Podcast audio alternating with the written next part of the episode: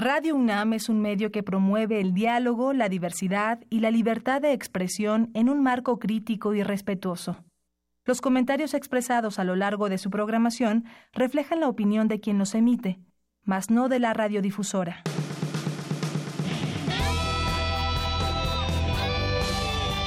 Prisma RU. Relatamos al mundo.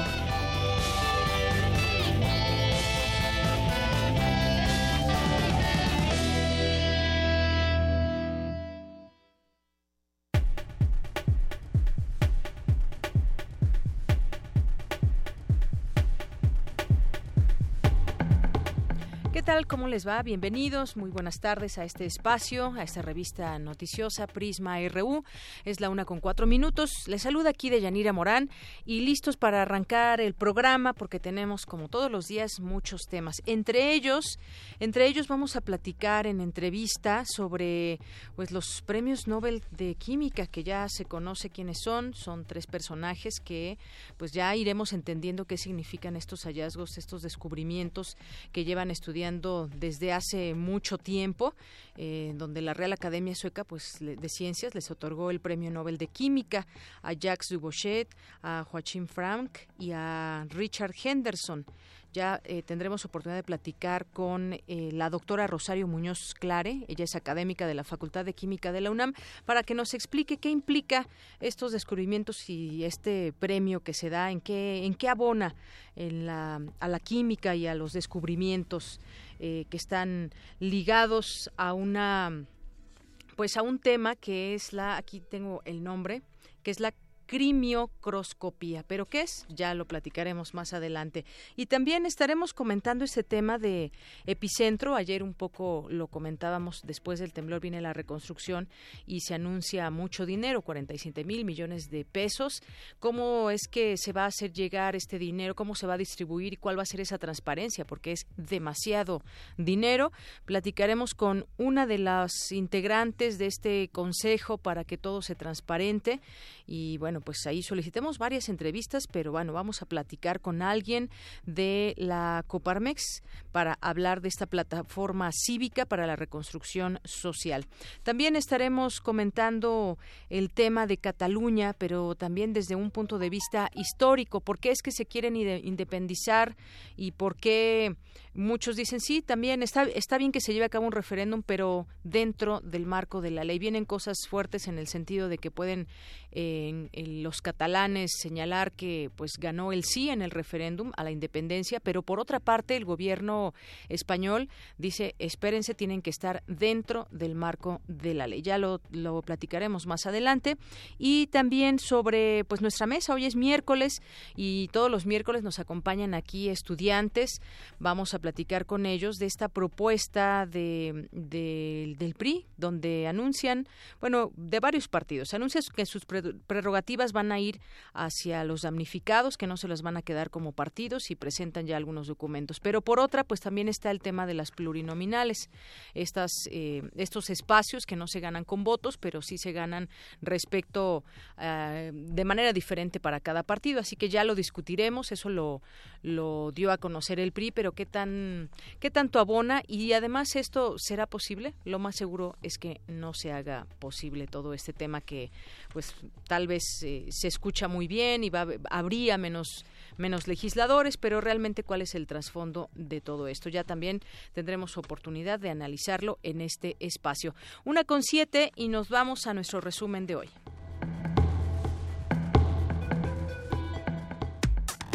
Relatamos al mundo. Relatamos al mundo.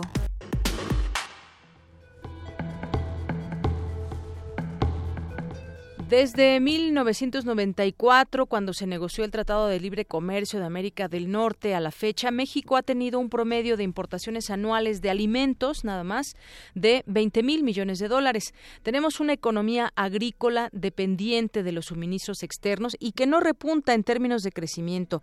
Así lo dio a conocer Felipe Torres del Instituto de Investigaciones Económicas de la UNAM. La vivienda en la Ciudad de México después de los sismos, una conferencia que se llevó a cabo desde el Instituto de Investigaciones Económicas de la UNAM. Más adelante le tendremos los detalles.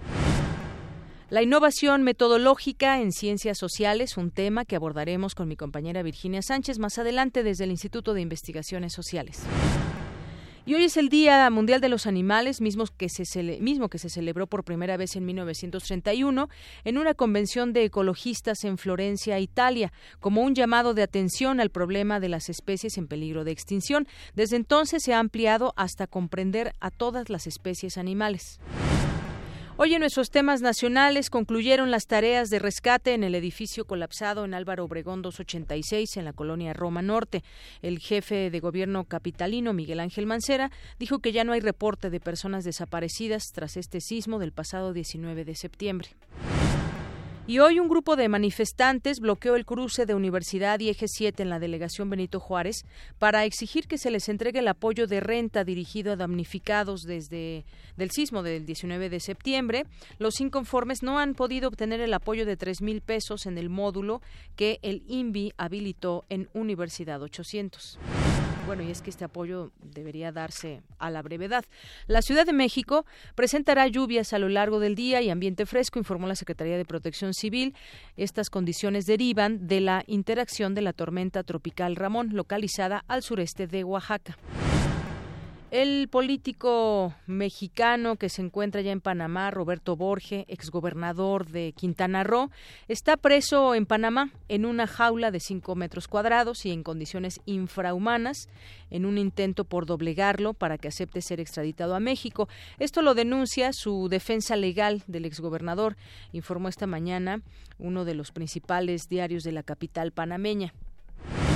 Bueno, y más adelante también decía que estaba pues muy cerca a un, a un asesino eh, dentro de esta de esta prisión de este de este sitio allá en Panamá y bueno, pues finalmente finalmente pues dirán muchos no es lo mismo un ratero que un violador y demás. No, no son lo mismo, pero al final de cuentas son criminales. En el caso Repsamen, este colegio eh, al sur de la Ciudad de México, hay cinco posibles imputados, empleados de la delegación Tlalpan, dos de los de las administraciones de Higinio Chávez y dos más de cuando era delegada Marisela Contreras, que estuvo al frente de esta demarcación, así como un funcionario de la Secretaría de Desarrollo Urbano y Vivienda por posibles actos de corrupción. Y queda aquí muy bien la frase de la corrupción mata. En otro en otra información, con voto dividido de las bancadas, especialmente del Partido Acción Nacional, el Senado de la República eligió a Gabriel Contreras Saldívar como presidente del Instituto Federal de Telecomunicaciones para un periodo de cuatro años, convirtiéndose en el primer nombramiento transeccional realizado por el Congreso. El gobernador de Nuevo León, Jaime Rodríguez Calderón, el Bronco, dijo que el sábado acudirá al INE para manifestar su interés de participar como candidato independiente a la presidencia. Bueno, ya empiezan a sumarse otros independientes también. Sería interesante hablar qué tanta oportunidad tienen o qué tanto de independiente tienen. También eso sería interesante comentar en algún momento. Y Joaquín El Chapo Guzmán podrá próximamente hablar por teléfono con sus familiares, ver a un sacerdote y recibir libros y revistas en la cárcel de Nueva York, en la que está detenido a la espera de juicio, informó su abogado. Y en algunos temas internacionales, como les comentaba al, inicio, los científicos Jacques Dubochet, Joachim Frank y Richard Henderson fueron galardonados hoy con el Premio Nobel de Química 2017. Gracias a sus hallazgos, los científicos pueden ahora producir estructuras tridimensionales de biomoléculas, lo que significa que se pueden fotografiar con alta resolución. El secretario de Estado estadounidense Rex Tillerson dijo el miércoles que nunca consideró dejar su puesto, asegurando que hoy está tan comprometido con la agenda del presidente Donald Trump como cuando accedió al cargo.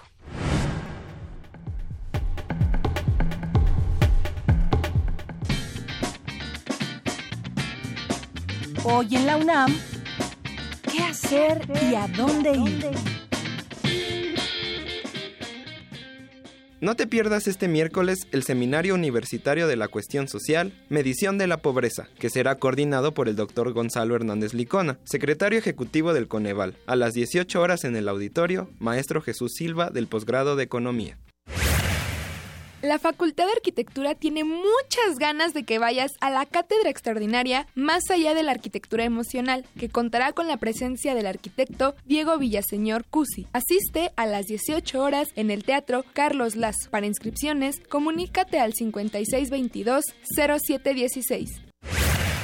Los doctores Ariel Rodríguez García y Egbert John Sánchez esperan con ansias a todos sus invitados al coloquio de investigación bibliotecnológica Agendas Internacionales de Información, que se realizará desde las 9 hasta las 14 horas en la sala de seminarios 1 y 2 en la Torre 2 de Humanidades.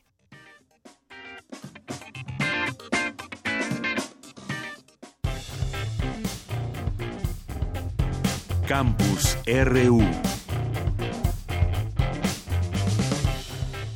Continuamos en nuestro campus RU y recuerde todos los días aquí le vamos a presentar con mis compañeros Montserrat Sánchez y y Jesús Morales lo que pueden hacer hoy en la UNAM o mañana o en los siguientes días, así que aquí tendremos parte de la cartelera de lo que de lo que hay en la UNAM todos los días. Bueno, ya estamos ahora en Campus RU y nos vamos con mi compañero Jorge Díaz porque se lleva a cabo el Foro 2020 y hay varios temas que se discuten en este marco y el mundo necesita mayores espacios para la naturaleza, ya que hoy en día los que habitamos zonas urbanas somos más de la mitad de la población mundial. Una las conclusiones en un foro de Fundación UNAM. Cuéntanos, Jorge, adelante. ¿Cómo estás, Deyanira? Deyanira, buenas tardes. Y parte de todos estos eventos, solo una parte que, que nos dan a conocer Montserrat y Jesús, bueno, pues dentro de las actividades, dentro de la universidad, está el, la Fundación UNAM, que llevó a cabo un foro denominado 2020 y en donde se abordó eh, un tema que en los últimos días hemos, estado difundiendo de Yanida, recordarás, el cambio climático. Bueno, pues este cambio climático, ahora visto por especialistas universitarios, es desde el punto de vista arquitectónico, medio ambiente, incluso de la historia de la Tierra, cómo ha evolucionado geológicamente y geográficamente nuestro planeta para llegar al punto donde nos encontramos ahora, este, este momento que es un parteaguas para los especialistas de la Fundación UNAM, porque poco a poco nos estamos acabando el planeta. A decir del el arquitecto Carlos Béjar, quien es parte del Consejo Académico del área de las humanidades y las artes de la UNAM, señaló que, bueno, pues hay datos que ya conocemos todos, siete mil millones de habitantes en todo el mundo, el 52% vive en ciudades, y una tercera parte del mundo vive en la pobreza. Esto a causa de la poca eh, producción de alimentos, de la mala distribución de la economía eh, y estamos eh, viviendo en estos momentos una crisis ambiental muy a nivel mundial y que nos puede provocar una catástrofe, por decirlo así, si el cambio climático y el calentamiento global continúan con su paso galopante a través de los años. Escuchemos al arquitecto Carlos Béjar del Consejo Académico del Área de Humanidades y las Artes de la UNAM. Escuchemos. Las pérdidas de vidas y recursos naturales son inconmensurables, así como el impacto en la economía y en la moral de los pueblos, sean estos pobres y subdesarrollados o ricos y desarrollados. Triste paradoja. Los datos son escalofriantes. En las últimas tres décadas, según el Banco Mundial, los desastres naturales han ocasionado la muerte de más de dos y medio millones de personas y pérdidas por casi cuatro billones de dólares en todo el mundo. La espiral del deterioro es manifiesta. Los daños en el medio ambiente que producen la industrialización sin control, los transgénicos en la agricultura y la fracturación hidráulica, el fracking, para la extracción de gas y petróleo del subsuelo son evidentes. La biodiversidad se pierde a un ritmo alarmante, poniendo en jaque las posibilidades de la humanidad para adaptarse a las nuevas condiciones sociales, económicas y ecológicas que le plantea la realidad de nuestro tiempo. Y el arquitecto Béjar eh, de Yadira habló de las tres máximas, vamos a decir, de la arquitectura, eh, que es que una edificación debe ser fuerte, que debe ser eh, útil y sobre todo que sea bella. Sin embargo, en la Ciudad de México, y esto a raíz del temblor del 18 19 de septiembre, dijo el arquitecto Bejar, ahí quedó demostrado que en muchas ocasiones no se cumple con estas tres máximas de la arquitectura y que hay que poner un orden, al menos, eh, ya lo platicábamos también ayer en, en, en la mesa o en la discusión que, que tuvimos ayer de Yanira, el hecho de que los directores de obra deben ser personas calificadas y personas que tengan un amplio conocimiento de la arquitectura, cosa que no sucede. Así es de que a poner orden en las leyes y sobre todo en la forma de actuar de los mexicanos, aunque también estos datos a nivel mundial son preocupantes.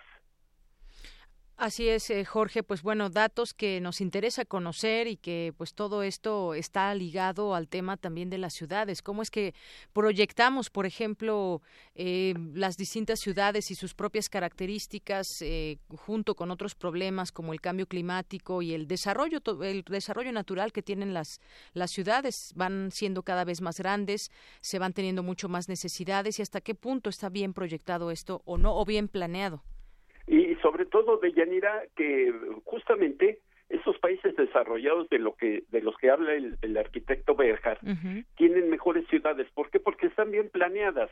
Eh, puso el ejemplo de Singapur en donde existe una maqueta gigantesca en el en alguno de los ministerios del gobierno de Singapur eh, que es una isla que muy bien podría caber en el Distrito Federal. Bueno ellos ya tienen delineado qué edificio y en dónde se va a construir, además de que los pobladores o quienes vayan a habitar un edificio tengan muy cerca su trabajo y además que tengan áreas verdes, porque dice el arquitecto, nos hemos estado acabando los espacios en donde la naturaleza que crezca y se desarrolle. Así es. Bueno, Jorge, pues muchas gracias por esta información. A ti, Deyanira, buenas tardes. Muy buenas tardes, Jorge Díaz. Y vamos ahora con más información. Especialistas de la UNAM abordan el tema de la vivienda después de los sismos. Hay que seguir platicando en distintos espacios, sobre todo de la UNAM, estos temas. ¿Qué viene? ¿Qué viene después? Mi compañera Cristina Godínez nos tiene la información de Yanira Auditorio de Prisma RU, al participar en la conferencia La vivienda en la Ciudad de México después de los sismos, el investigador Adolfo Sánchez del Instituto de Investigaciones Económicas dijo que en un estudio elaborado por ellos sobre la calidad de vida en la zona metropolitana abordan la correlación entre los daños directos e indirectos después del sismo y la calidad de vida de las personas. Por lo menos a la fecha de ayer teníamos estados que aparentemente no están en los medios, pero que tienen una situación complicadísima. Oaxaca, Guerrero, Chiapas, Puebla, Veracruz mismo, en parte, Morelos, tienen índices de marginación o de rezago o de pobreza altos. La capacidad de respuesta de la población ahí es menor. Entonces, cuando ya entramos a las propuestas, es fundamental la participación del Estado en canalizar recursos a esas áreas en términos de prioridad, prioridad humanitaria, que entramos a otra fase ya y que es un momento en que podemos hablar de la reconstrucción del país con una lógica de ordenamiento territorial diferente que plantee la igualdad socioespacial como algo fundamental.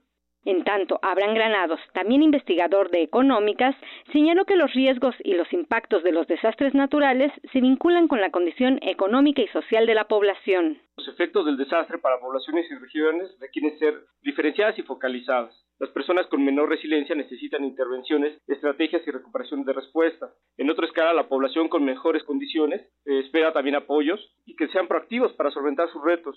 Y también es probable que los cambios, está haciendo un recuento de lo que pasó en el 1985, que es la zona afectada se podría recuperar en algunos años, ¿no? si se hace con el impulso de edificaciones acordes a la zona sísmica donde están localizadas. Marco Tulio Mendoza, de la Facultad de Ingeniería, se refirió a los costos para la construcción al día de hoy están presentando incrementos estos este, insumos básicos para la construcción entre el 10 y el 50%. Entonces es una situación tanto cuanto este, difícil para la gente que va a tener que, construir sus, viviendas.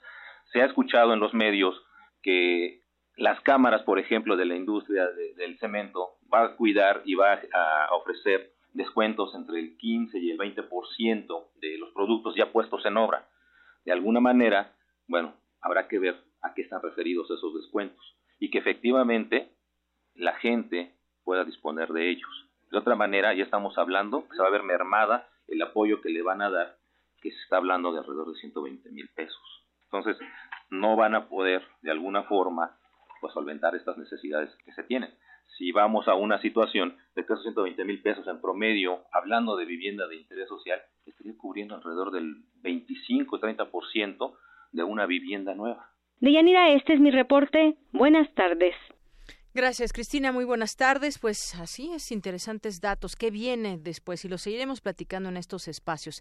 Vamos ahora a otro tema con mi compañero Abraham Menchaca. México debe implementar una reserva estratégica alimentaria para hacer frente a los desastres nacionales. Adelante, Abraham. Así es, Deyanira. Buenas tardes.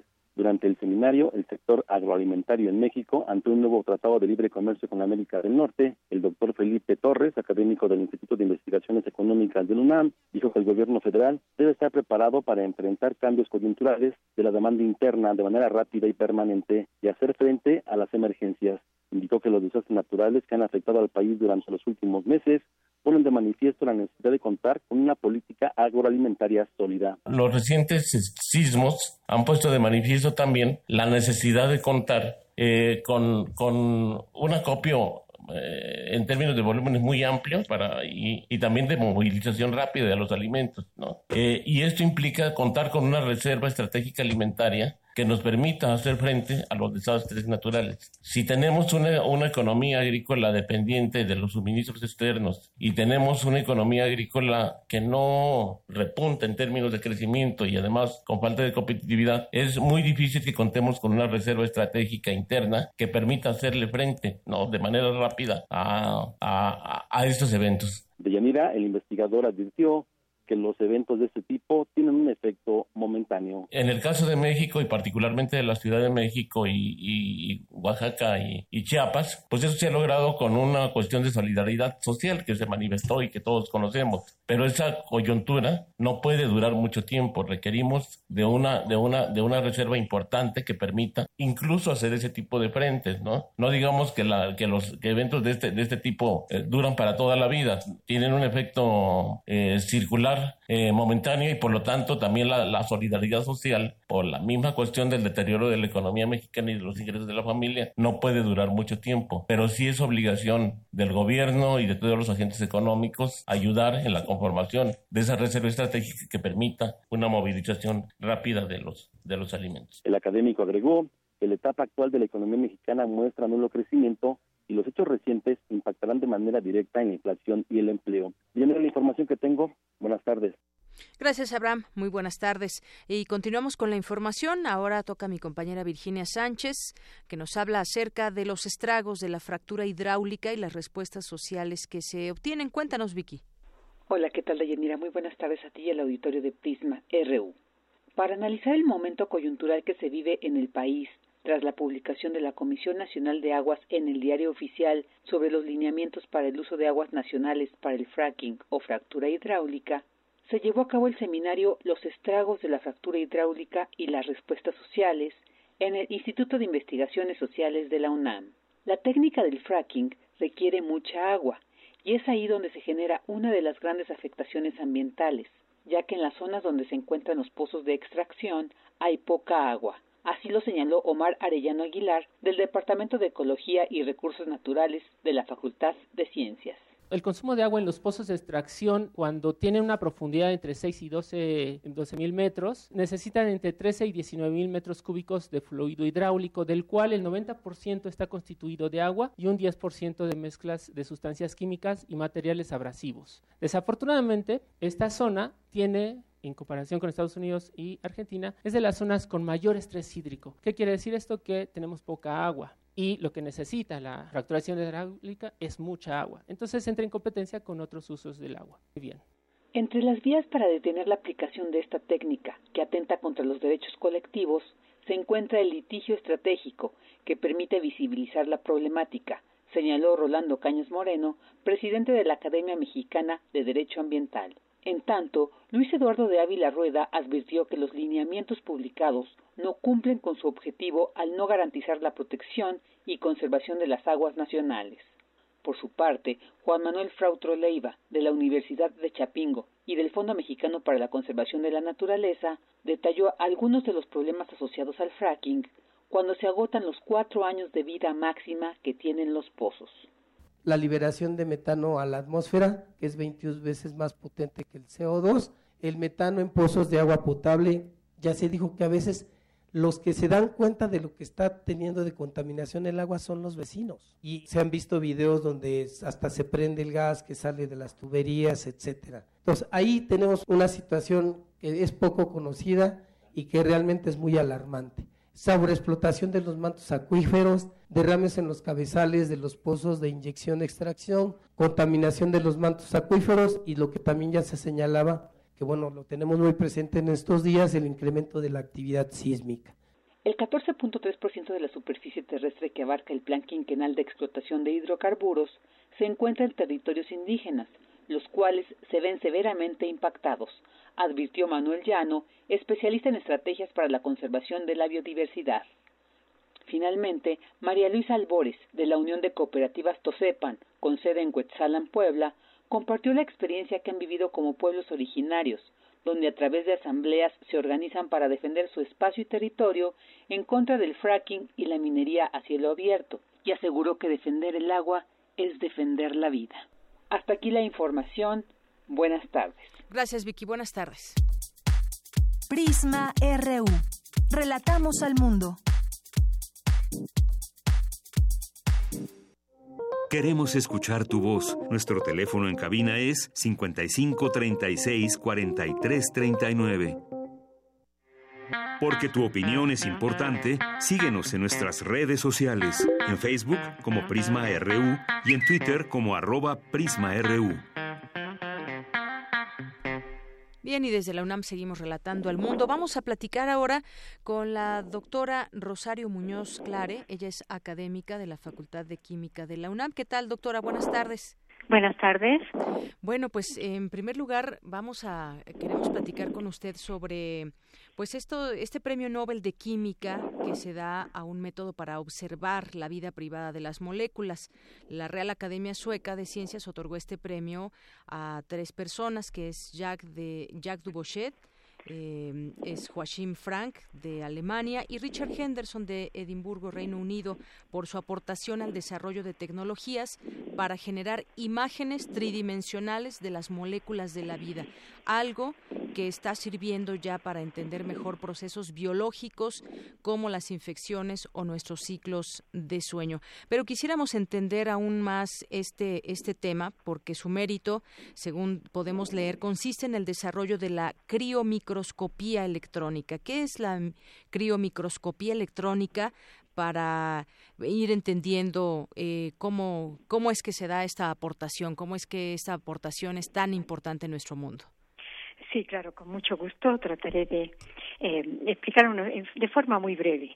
Eh, esta técnica eh, consiste en aplicar la microscopía electrónica, que se ha venido aplicando por muchísimos años con muchos otros fines, pero en este caso para el estudio de las biomoléculas, de biomoléculas, de moléculas que forman parte de las células eh, y que son fundamentales para los procesos biológicos son moléculas, estamos hablando de realidad de macromoléculas, es decir, son moléculas de un tamaño grande y, y que ya existían también técnicas anteriormente por las cuales abordábamos el estudio de estas moléculas, concretamente el estudio de su estructura, pero que tenían ciertas limitaciones y que siguen teniendo esas mismas limitaciones. La resonancia magnética nuclear nos permitía conocerlas, pero hasta un tamaño, mm, digamos, eh, no muy grande, aunque teniendo en cuenta que son macromoléculas, sí es grande, ¿no? Pero, pero no, no, abarca, no, puede, no abarcaba todo el universo de estas macromoléculas, concretamente hablando de proteínas. eh, la cristalografía y la difracción de rayos X no tiene esa limitante de tamaño, pero exigía que tuviéramos cristales de la proteína previamente Entonces, eh, eh, no es fácil de, obtener el cristal de muchas de estas proteínas y esta es su principal limitante. Entonces, con la microscopía electrónica, con la criomicroscopía electrónica, eh, se, se, está, se están evitando estos, estos problemas que teníamos con las otras técnicas y además está aportando las ventajas que teníamos con ellas. Por ejemplo, en el caso de la resonancia, la ventaja que tenía es que veíamos a las moléculas, podíamos obtener su estructura tridimensional, conocer perfectamente la disposición de todos los átomos que las, que la forman, la disposición espacial de todos los átomos, cuando la molécula estaba en un medio acuoso, en solución. Y por tanto podíamos ver incluso los cambios que sufría esta estructura en esta solución, que es, que es el medio normal de las proteínas. La cristalografía, en cambio, no. La cristalografía fijaba mucho la estructura, fija la estructura, puesto que es en un cristal. Es algo mucho más rígido, de alguna manera. Criomicroscopía permite ver las moléculas eh, en forma hidratada con lo cual están más en su medio ambiente. No hay que hacer un cristal y entonces eso permite acceder a obtener estructuras que antes no eran posibles proteínas que son muy grandes, que son que están formando a lo mejor complejos con otras proteínas y por tanto obtener en la imagen de todo el complejo era muy complicado, no se podía cristalizar todo el complejo, proteínas que tienen mayor movilidad y que la perdíamos esa, esa información cuando hacemos un cristal, proteínas que forman parte de la membrana biológica y que también han, sido muy difíciles de estudiar previamente. Entonces, esta técnica eh, en la que estamos aplicando la microscopía electrónica y, bueno, bajo condiciones crío, es decir, a temperaturas muy, muy bajas, eh, con lo cual la proteína está prácticamente congelada, pero rodeada de una capa de agua, nos permite tener entonces una imagen tridimensional y a muy buen nivel, o sea, muy buena resolución de, de las eh, de las moléculas, eh, de este tipo de moléculas que antes en su estudio era difícil de abordar. y, y obviamente conocer la estructura de las moléculas, de las biomoléculas, es fundamental si queremos conocer cómo ocurren los procesos a nivel molecular. y si queremos, eh, con ese conocimiento, pues obtener un beneficio, ¿no? Manipular esos procesos, eh, eh, desarrollo de fármacos, todo lo que en este tiempo está abierto a este tipo de, de científicas. Así es, nos permite estudiar más estas moléculas. Y, y, para tener, por ejemplo, un, algo muy práctico, un ejemplo práctico, es eh, observar con precisión las proteínas, nos decía, y hay un ejemplo que, que leía yo por aquí, las proteínas que provocan resistencias a las quimioterapias contra el cáncer o los antibióticos que empleamos contra las infecciones. Esto nos permitirá entender más cómo, cómo funciona una proteína y por qué a lo mejor es Se genera esa resistencia, efectivamente. Y, ese es uno de los muchísimos ejemplos. Eh, tiene que tener en cuenta que las proteínas están encargadas de todas las funciones en la célula. Entonces podemos, eh, eh, ese es un ejemplo, cualquier otro proceso que, usted, que, que, a usted se le pueda ocurrir, ¿no? eh, no solamente estudiar la resistencia a fármacos, sino diseño de nuevos fármacos, diseño de nuevas funciones, eh, diseño de nuevas vacunas, el, el, poder manipular, por ejemplo, incluso procesos importantes para, para la agricultura. Podemos llegar a conocer los complejos de proteicos eh, que forman parte de los sistemas fotosintéticos, por ejemplo, o de la mitocondria. Es decir, eh, se abre un horizonte enorme hacia eh, estudiar eh, proteínas eh, entender perfectamente su estructura y de ahí inferir su función, de ahí poder llegar a manipularlas si es que nos interesa manipularlas o usar ese conocimiento con otros fines de proteínas que hasta que hasta entonces que hasta que esta técnica empezó a desarrollarse y, y, bueno empezó a desarrollarse eh, en, los niveles en los que está actualmente eh, no nos permitía. Entonces definitivamente mm, es es, es eh, una muy buena noticia que el Nobel se le haya dado al desarrollo de esta técnica por todo lo que esta técnica ya está aportando y va a aportar en el futuro a la biología estructural, al conocimiento de las, de las macromoléculas, concretamente a las proteínas. Así es, y como usted dice, hay muchos otros ejemplos. Se, se toca el tema, por ejemplo, del, del, virus del Zika, un caso práctico también, donde ahí los investigadores eh, comenzaron, empezaron a sospechar que el virus del Zika era la causa de la epidemia de bebés nacidos con daños cerebrales en Brasil, un caso muy sonado, y emplearon este método, la criomicroscopía, para obtener estas fotografías del virus y, así saber cómo se comporta. Muy rápidamente porque es una técnica que, independientemente de que obviamente eh, la, en sí es una técnica compleja y que requiere un equipo muy especializado, es una técnica relativamente sencilla, que, que puede dar resultados de forma muy rápida. Sí a diferencia de otras, como les decía, como la cristalografía de proteína, que uno siempre está dependiendo de que el cristal aparezca o no aparezca, que poder, se pueda hacer o no se puede hacer. Aquí no, se parte directamente de la proteína en solución y no hay que hacer mayor manipulación más que, eh, o sea, sí hay que hacer alguna manipulación, pero digamos relativamente sencilla, por tanto da resultados muy buenos, está dando eh, resultados excelentes, no solamente por, por los, el conocimiento que está dando, sino porque es, es muy abordable y en tiempos muy cortos. Así es. Bueno, pues creo que nos queda mucho más claro lo que significan estas, eh, estas eh, estos conocimientos y este premio Nobel de Química que sí, pues da una, un panorama muy amplio según lo que usted abre, abre la posibilidad de contestar muchísimas preguntas que están todavía sin contestar y que las necesitamos contestar para seguir entendiendo la complejidad de la vida, ¿no? Así es, doctora. Pues le agradezco mucho que nos haya explicado todo esto de una manera que lo podamos lo podamos eh, asimilar. No, yo soy agradecida por la oportunidad que me ha dado y ojalá que sí me haya podido hacer suficiente, haya sido suficientemente clara para claro su auditorio. Muy bien, doctora. Claro que sí, muchas gracias. No hay de qué, agradecida soy yo. Hasta luego, muy buenas tardes.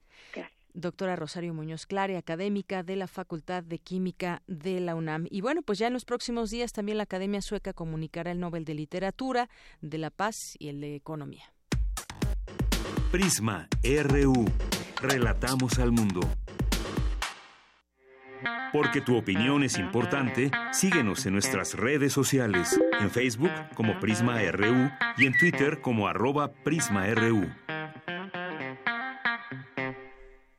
Bien, y vamos a continuar con Despertar. Es un texto de Margarita Castillo que nos comparte también en este espacio, así que escuchémoslo.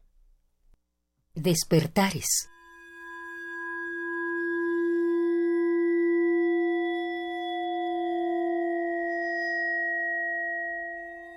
Vivimos cada día.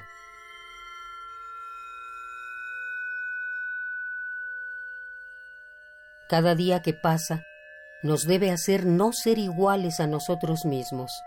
Ayer.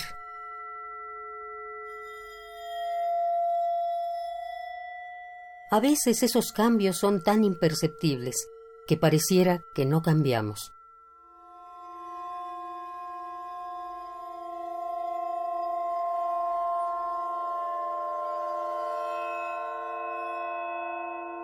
Pero hay días muy especiales que hacen visible el cambio.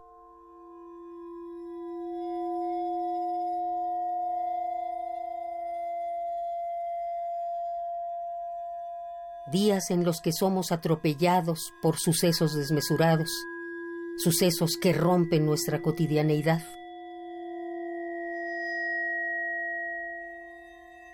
Hay días graves en los que el viento y el agua se lo llevan todo.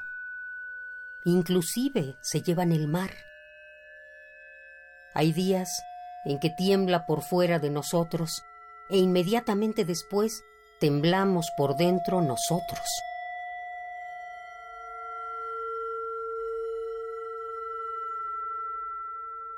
Días en los que se rompe violentamente todo lo que nos rodea y se rompe también todo lo que tenemos adentro.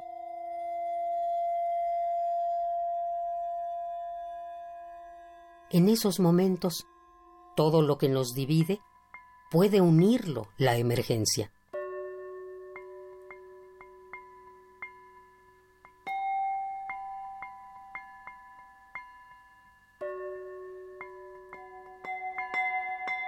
Y entonces, las emociones se vuelven actos.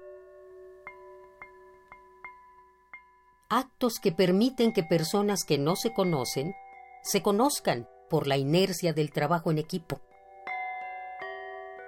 Y esto hace que se formen redes, redes que más adelante resurgirán para enfrentar cualquier otro tipo de problema. Esos actos generan conciencia social, nos hermanan, nos solidarizan. Así, surgen hoy actos comprometidos que se vuelven ampollas. Ahí están las bárbaras, las marcelas, desviando coches, alertando gente, dando informes, calmando ánimos, sacando cascajo, o bien yendo de un puesto de socorro a otro llevando noticias.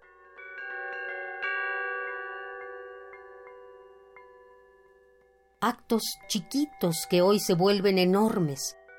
Unas palomas vestidas de blanco, con su cruz roja en el pecho y el escudo de la UNAM, salen de su casa corriendo a dar ayuda médica a los heridos.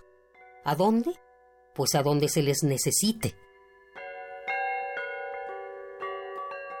actos insignificantes que se vuelven heroicos, mujeres que llevan comida calientita, personas que al pasar saludan con cariño y les regalan chocolates a los brigadistas, orgullosos de que fueran sus hijos, muchachos que trasladan herramientas en bicicletas, médicos que llegan a ayudar montados en una moto, ventanas con extensiones hacia afuera, a la mano, junto a un letrero que dice Aquí pueden cargar sus celulares. Personas que al pasar saludan a desconocidos para darles las gracias desde el corazón por estar ayudando a personas que no conocen. Acciones todas estas que intentan acariciar a los rescatistas y por supuesto a las víctimas. para que puedan salir. Cuidado, tú puedes se puede salir. Actos espontáneos que se vuelven de un alcance insospechado. Los albañiles de las obras en construcción, contiguas a los edificios en desgracia, se empoderan de la situación y con sus saberes prácticos y con sus manos ayudan a salvar vidas, a sacar cuerpos.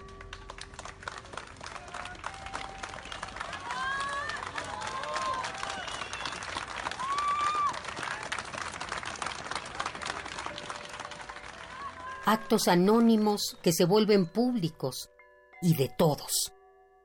Ahí están muchos brigadistas de todas las edades, de todas las condiciones, en las interminables cadenas humanas, día y noche, con sol o con lluvia. Ellos forman interminables cadenas en todos los sitios afectados que lo mismo que sacan escombros, pasan lo que más se necesita al frente. Son incansables, son alegres, a veces cantan.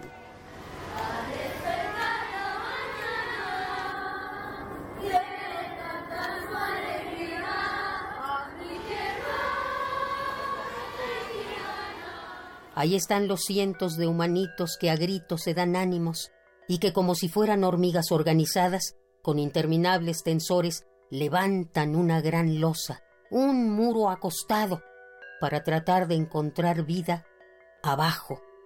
Y la encuentran.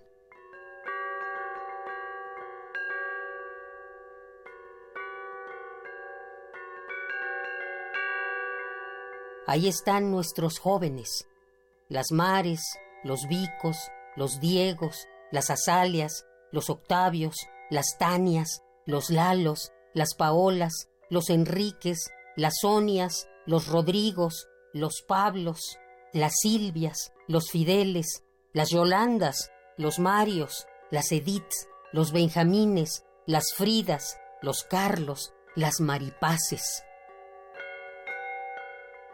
Ahí están todos ellos consiguiendo medicinas, gatos hidráulicos, jeringas, agua o alimentos para repartirlos. Y los reparten. Ven, ven para acá. Mándalo para acá. Surgen señales de radio. Un ejemplo de eso es Radio UNAM, que ocupa sus frecuencias para ser en estos momentos un vaso comunicante entre las diferentes partes de nuestra sociedad craquelada por un temblor. Esa radio une las necesidades con los ofrecimientos. Vale, estamos aquí en el edificio Nuevo León 2, 86, ¿no? 286. 286. Surge también en lo alto de las imágenes vivas un puño cerrado, ese que antes era de protesta, pero que ahora tiene un nuevo significado.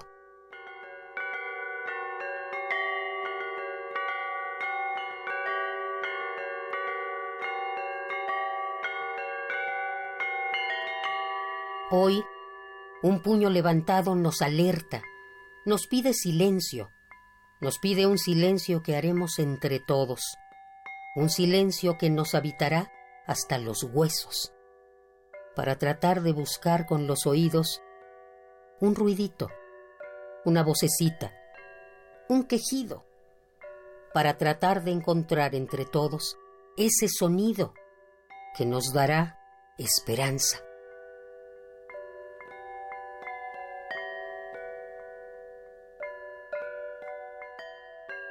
Y en esos actos primigenios todos somos importantes.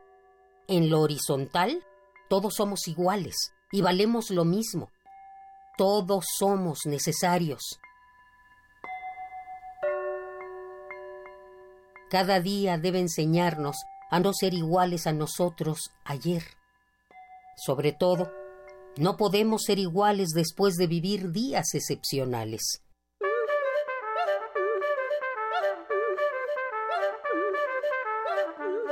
Despertamos.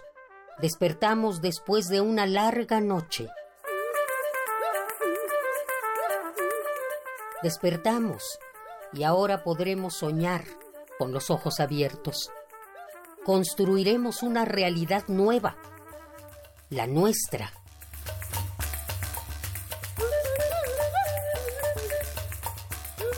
Desde ahora, realmente, despertaremos cada mañana.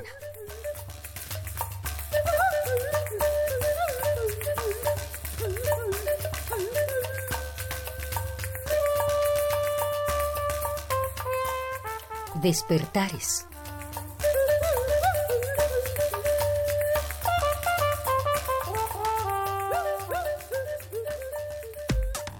Relatamos al mundo.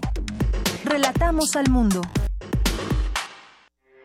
Porque tu opinión es importante, síguenos en nuestras redes sociales, en Facebook como Prisma RU y en Twitter como arroba PrismaRU.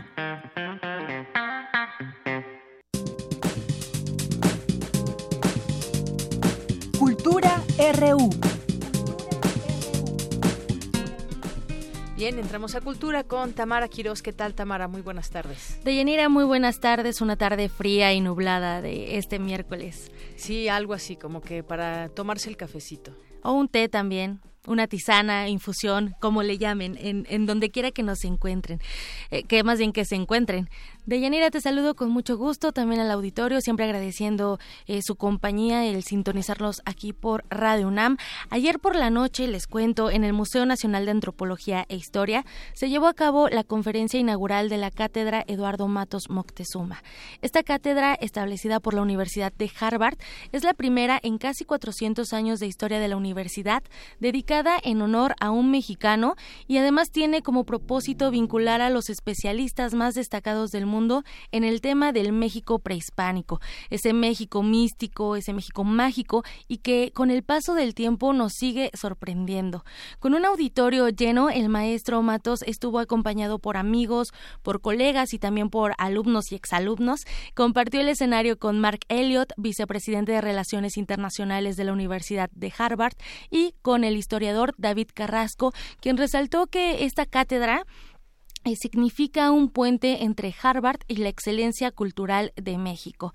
De Yanira, sin duda, Eduardo Matos Moctezuma es, es, un referente a nivel mundial. Muchos conocieron su trabajo al coordinar el proyecto Templo Mayor, a través del cual se emprendieron excavaciones arqueológicas en Tlatelolco y desde el 91 las del programa de arqueología urbana con rescates arqueológicos en diferentes sitios del centro histórico de la Ciudad de México.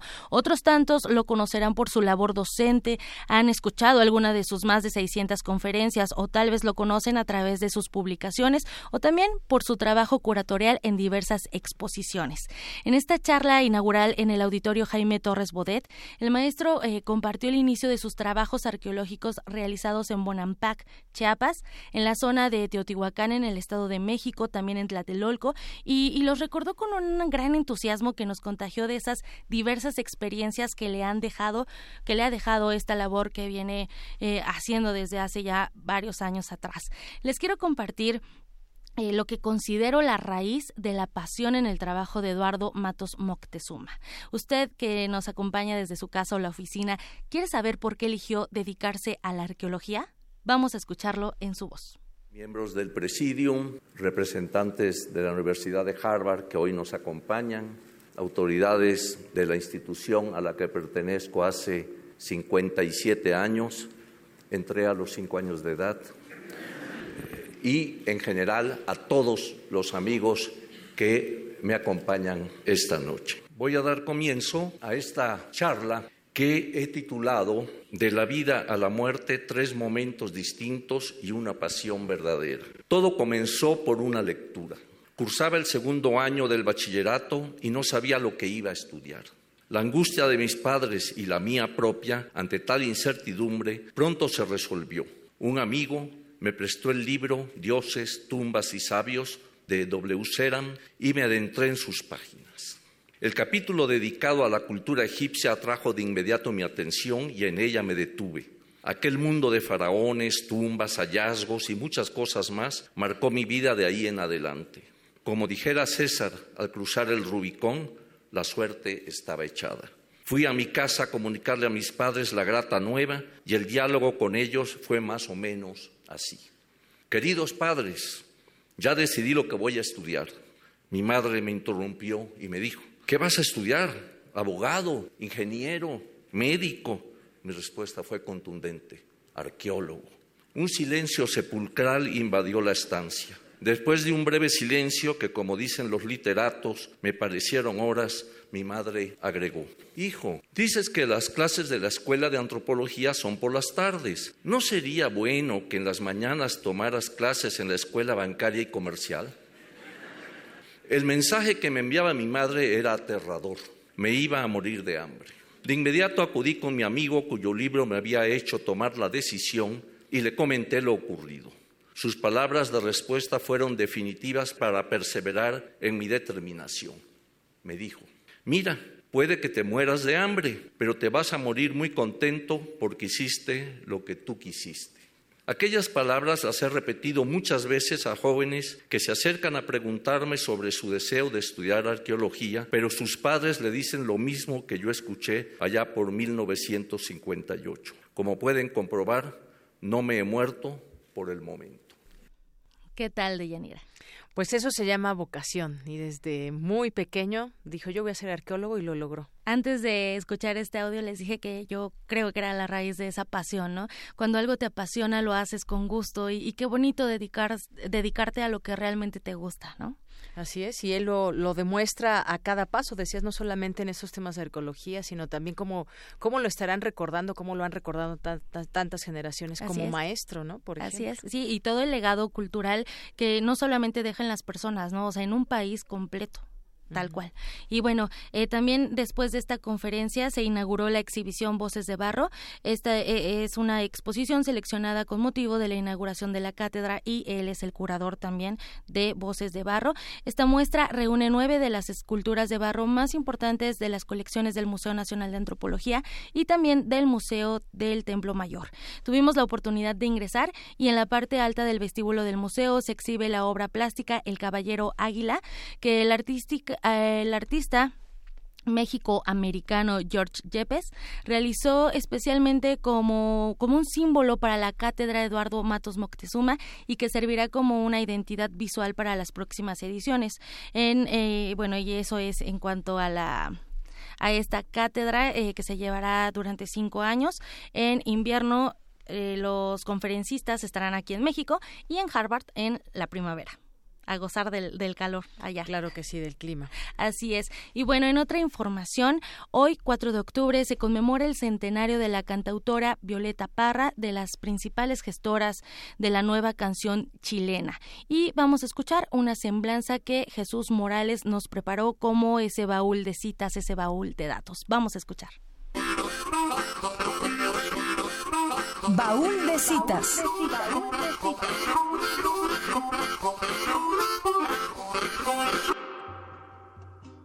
Violeta del Carmen Parra Sandoval nació en una familia trabajadora y de recursos limitados, pero con la música muy cercana.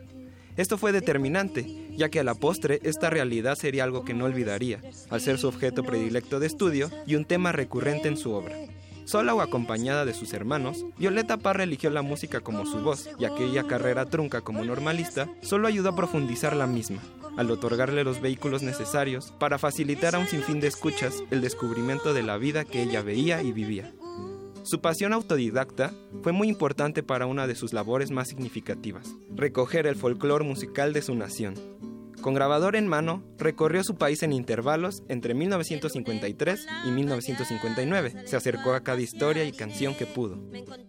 A pesar de contar ya con una presencia radial, gracias a su programa Canta Violeta Parra, entre enero y septiembre de 1954, y posteriormente obtener un espacio en otra radiodifusora, su carrera tuvo más exposición, así como su trabajo como folclorista. Como parte de la delegación chilena para el Festival de la Juventud en Varsovia, en 1955 viajó a Europa. La estadía de un año en ese continente y sobre todo París fue de suma importancia por el alcance que tuvo, ya que posteriormente le abriría la oportunidad de grabar música a nivel internacional.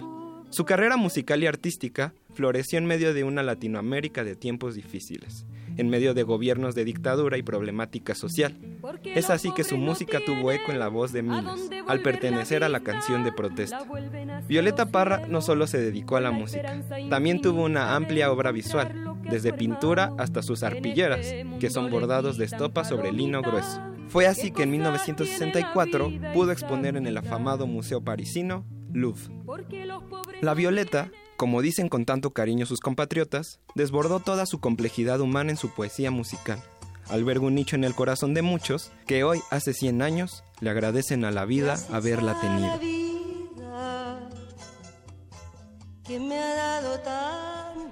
Gracias a la vida, la última canción que Violeta Parra interpretó, escribió y grabó, justo un año antes de quitarse la vida. Así es, y una canción muy profunda que se ha vuelto un himno, un himno en muchas partes del mundo, no solamente en su país. Así es, una canción que podría ser de plenitud o también de agradecimiento o también eh, de despedida, ¿no? Tal vez. Podría ser. Así las cosas de Yanira Auditorio, creo que siempre es importante eso, agradecer cada instante, cada momento, cada gesto, cada éxito y también cada derrota, porque de todo, de todo se aprende. Por hoy les deseo una excelente tarde y nos escuchamos el día de mañana. Hasta mañana, Tamara, muy buenas tardes. Son las dos en punto ya y nos vamos a un corte y regresamos con nuestra segunda hora de Prisma RU.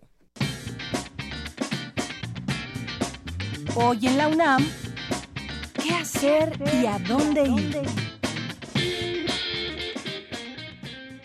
No te pierdas la presentación del libro Diseño de programas de formación docente en la cultura digital. La cita es a las 16.30 horas en el auditorio Pablo González.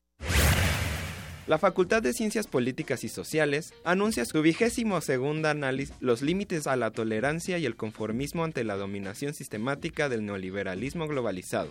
Coordinará Edmundo Hernández desde las 9 hasta las 18 horas en el auditorio Pablo González Casanova. El vigésimo sexto Encuentro Internacional de Traductores Literarios, Traducción sin Fronteras y Construcción de la Diversidad estará muy contento de verte en la sala Carlos Chávez del Centro Cultural Universitario, desde las 10 hasta las 19 horas.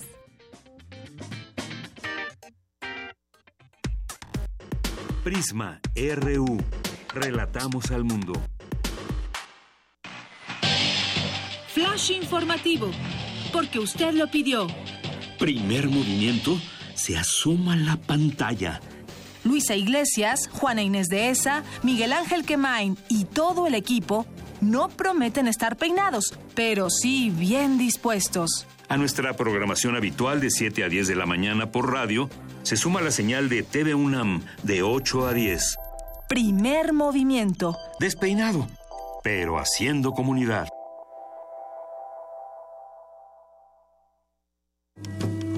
Náhuatl, Mixteco, Maya, Celtal, Tzotzil, Zapoteco, Otomí. Las lenguas originarias de México reunidas en un espacio de interculturalidad. Calme Cali. Calme Cali.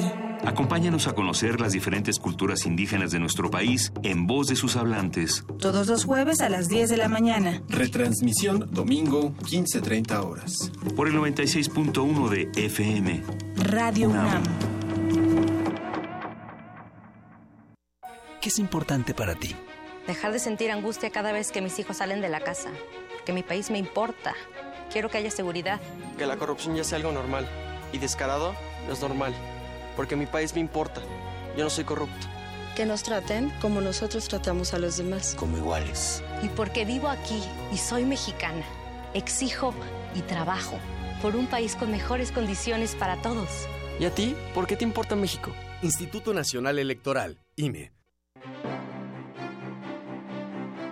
Llega a su última semana de exhibición la magna muestra Picasso y Rivera, Conversaciones a través del tiempo, integrada por 147 obras entre óleos, obra gráfica y decenas de objetos grecorromanos, ibéricos y aztecas. La exposición revela la influencia recíproca entre estos dos artistas, así como la herencia cultural reflejada en sus obras. Picasso y Rivera, Conversaciones a través del tiempo, se puede visitar en el Museo del Palacio de Bellas Artes.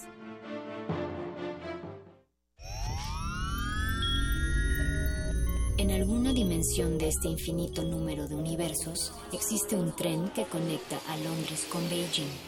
Los combustibles fósiles han sido reemplazados con biocombustible y los autos podrán volar. Donde el ser humano ha prolongado indefinidamente su esperanza de vida. Y su conciencia podría trascender su muerte. Ese universo podría ser nuestro universo. Resistor. Esto es una señal. Miércoles. 22 horas. Por el 96.1 de FM. Radio UNAM.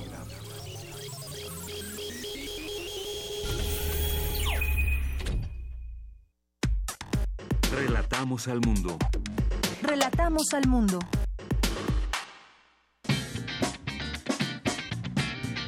Mañana en la UNAM, ¿qué hacer y a dónde ir?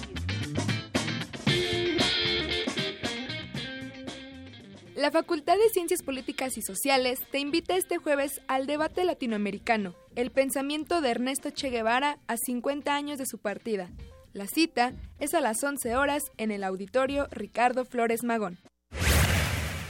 No olvides que la sesión departamental Chikungunya, Zika y Dengue, enfermedades actuales producidas por piquete de mosco, será impartida por el doctor Francisco Salazar a las 12 horas en el auditorio Dr. Samuel Ramírez Moreno, de la Dirección General de Atención a la Salud.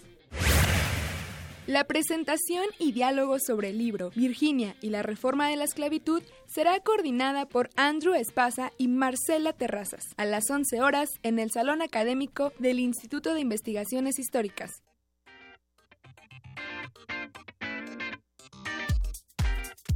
Tu opinión es muy importante. Escríbenos al correo electrónico prisma.radiounam@gmail.com.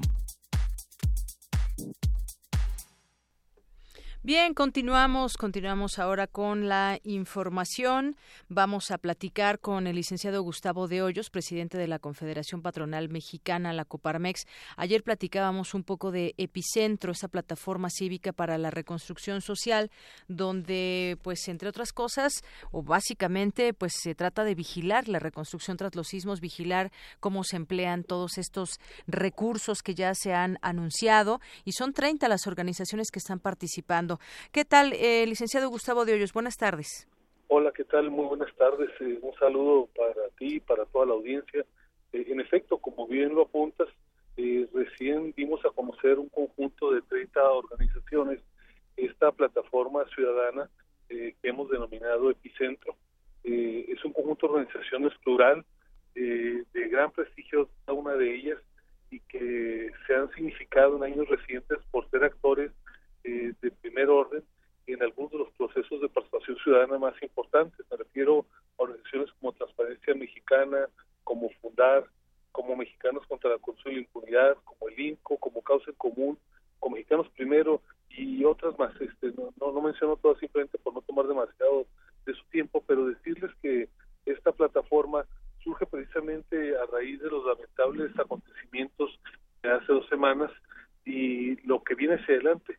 Eh, hemos visto cómo en el pasado reciente, en otros eventos similares, eh, no ha habido necesariamente total claridad en la forma en que se aplican los recursos públicos y privados y además de esto eh, no se han significado los procesos de construcción por la mayor eficiencia, de tal manera que este conjunto de organizaciones hemos entendido la problemática del momento, y la gran generosidad de los mexicanos, de sus empresas, de las organizaciones, pero también la gran preocupación para que esta generosidad conduzca a una reconstrucción eh, que sea eficaz y que además esté orientada eh, con una perspectiva social. Y, bueno, de esta preocupación, de este esfuerzo nace esta plataforma. Eh, nos hemos dado a la tarea de definir tres objetivos centrales. Número uno, el seguimiento del origen y el uso de los recursos destinados a la reconstrucción. Número dos, que esta reconstrucción, como se le hace un momento, tenga perspectiva social, de derechos humanos, de género, enfocada en la infancia y la juventud. Y número tres, que también no se olviden las responsabilidades de quienes eh, por omisión, de manera culposa, hayan tenido que ver en los lamentables eh, consecuencias en patrimonios y desde luego en vidas producto de lo que ocurrió con los sismos y que se dé una adecuada reparación del daño. Estas son, dicho de manera muy resumida, las tres prioridades que nos hemos echado pues en esta iniciativa ciudadana. Así es, es dar seguimiento al origen y el uso de los recursos para esta reconstrucción. Digo, desafortunadamente, pues muchas veces no se cree en esta transparencia, sobre todo cuando estamos hablando de tantos miles de millones de pesos y de qué manera, cómo se hace llegar a quien realmente lo necesita o cómo se va a dar esta reconstrucción. Ya ahorita vemos el tema de los tres mil pesos de renta, ya hay personas manifestándose porque no les ha llegado esta, este apoyo y como decía usted, van a ser ejes muy puntuales, que va a ser el, el seguimiento al origen y uso de los recursos, la reconstrucción que se haga con una perspectiva social y de derechos humanos y también eh, pues trabajar para identificar y, investigar y sancionar los actos que se puedan dar de corrupción en todo en todo caso eh, los que contribuyeron a las pérdidas de, ciudadanos en este caso estamos hablando por ejemplo de las inmobiliarias o estamos hablando también de personas que tienen que dar la cara en algunos temas como como pues algunos lugares como el colegio Repsamen, por ejemplo. Pero bueno, esto ya lo iremos también eh, conociendo de qué manera van a, van a trabajar y sobre todo pues que se informe a la ciudadanía. Eso va a ser un punto muy importante también. Es una plataforma ciudadana. Las organizaciones eh, que he mencionado y en conjunto las 30 que hemos planteado esta iniciativa, eh, la entendemos como un proyecto incluyente. simplemente hemos asumido un papel de detonar esta preocupación que estoy seguro es compartida por muchas otras organizaciones. Eh, aquí el reto, el gran reto es lograr conciliar las necesidades de la rapidez, de la eficacia del recurso que tiene que llegar de manera urgente para atender la contingencia con las necesidades de la transparencia de la admisión de cuentas para que no amparados en esta urgencia eh, se cometan actos claros de corrupción, de preferencias, de un uso político electoral de los recursos y las ayudas. Así es que eh, me parece que si en un primer momento eh, la ayuda inmediata, la generosidad espontánea de la sociedad, los actos eh, heroicos incluso para rescatar víctimas tuvieron un papel fundamental, ahora que esta etapa ha quedado ya superada por las propias circunstancias, el gran reto es que la participación social se canalice para lograr que haya una reconstrucción eficaz, una reconstrucción abierta y sobre todo eh, que el esfuerzo de personas, de empresas, de organizaciones eh, tengan la absoluta certeza de que esos recursos sean manejados de manera transparente y eficaz. Y también, eh, también que no haya un olvido, que no haya un carpetazo para aquellos casos claros de negligencia, de corrupción, y que estos actos, estas omisiones hayan detonado que las tragedias humanas eh, se hayan presentado donde por eventos de naturaleza, si las previsiones se hubieran tomado, no deberían de haber ocurrido. Así es que eh, ese es el planteamiento que estamos haciendo a la sociedad. Es una iniciativa eh, creciente, en formación, perfectible, pero nos parece inaplazable que pudiera empezar. Así es. Bueno, pues estaremos también muy al tanto como ciudadanos, siendo esta una plataforma ciudadana, pues eh, informándonos de cómo va eh, toda esta reconstrucción y cómo es que se llevan a cabo esta distribución de, de los 47 mil, 37 mil millones de pesos que se estarán utilizando para reconstruir. En efecto, eh, tanto recursos públicos como los privados merecen ser atendidos y utilizados con los mayores criterios de eficiencia y desde luego con los más altos estándares de transparencia. Muy bien. ¿Y se podrá seguir todo esto a través de una página ya hay para eh, Epicentro? Sí, eh, entiendo que el día de ayer o el día de hoy eh, quedó ya instalada. Precisamente le invito a nuestros escuchas que utilizando el hashtag epicentro la puedan localizar en las distintas redes sociales. Muy bien, así es, hashtag eh, epicentro, y así pueden buscar toda la información. Pues le agradezco mucho, licenciado Gustavo de Hoyos. A la orden, un gusto saludarlos. Muy buenas tardes. Licenciado Gustavo de Hoyos es presidente de la Confederación Patronal Mexicana, la Coparmex, y es que, como les decíamos, son 30 organizaciones de la sociedad civil las que están participando y bueno, pues entre ellas está la Coparmex, está Transparencia Mexicana, Fundar, Centro de Análisis e Investigación, Oxfam México, Hábitat Internacional, eh, Mejor Calidad de Causa en Común y el IMCO también está, Evalúa, Cohesión Comunitaria, Innovación Social, también está eh, Manos a la Obra, Estudiantes Mexicanos del MIT, y entre otras otras agrupaciones que estarán ahí muy pendientes. Y es que hay que ver esta situación también el sismo de magnitud 7.1 dejó más de 3000 edificios dañados en la Ciudad de México. Algunos se tendrán que los que se cayeron qué va a pasar en esas zonas eh, también hay otros estados incluidos por supuesto no solamente la Ciudad de México.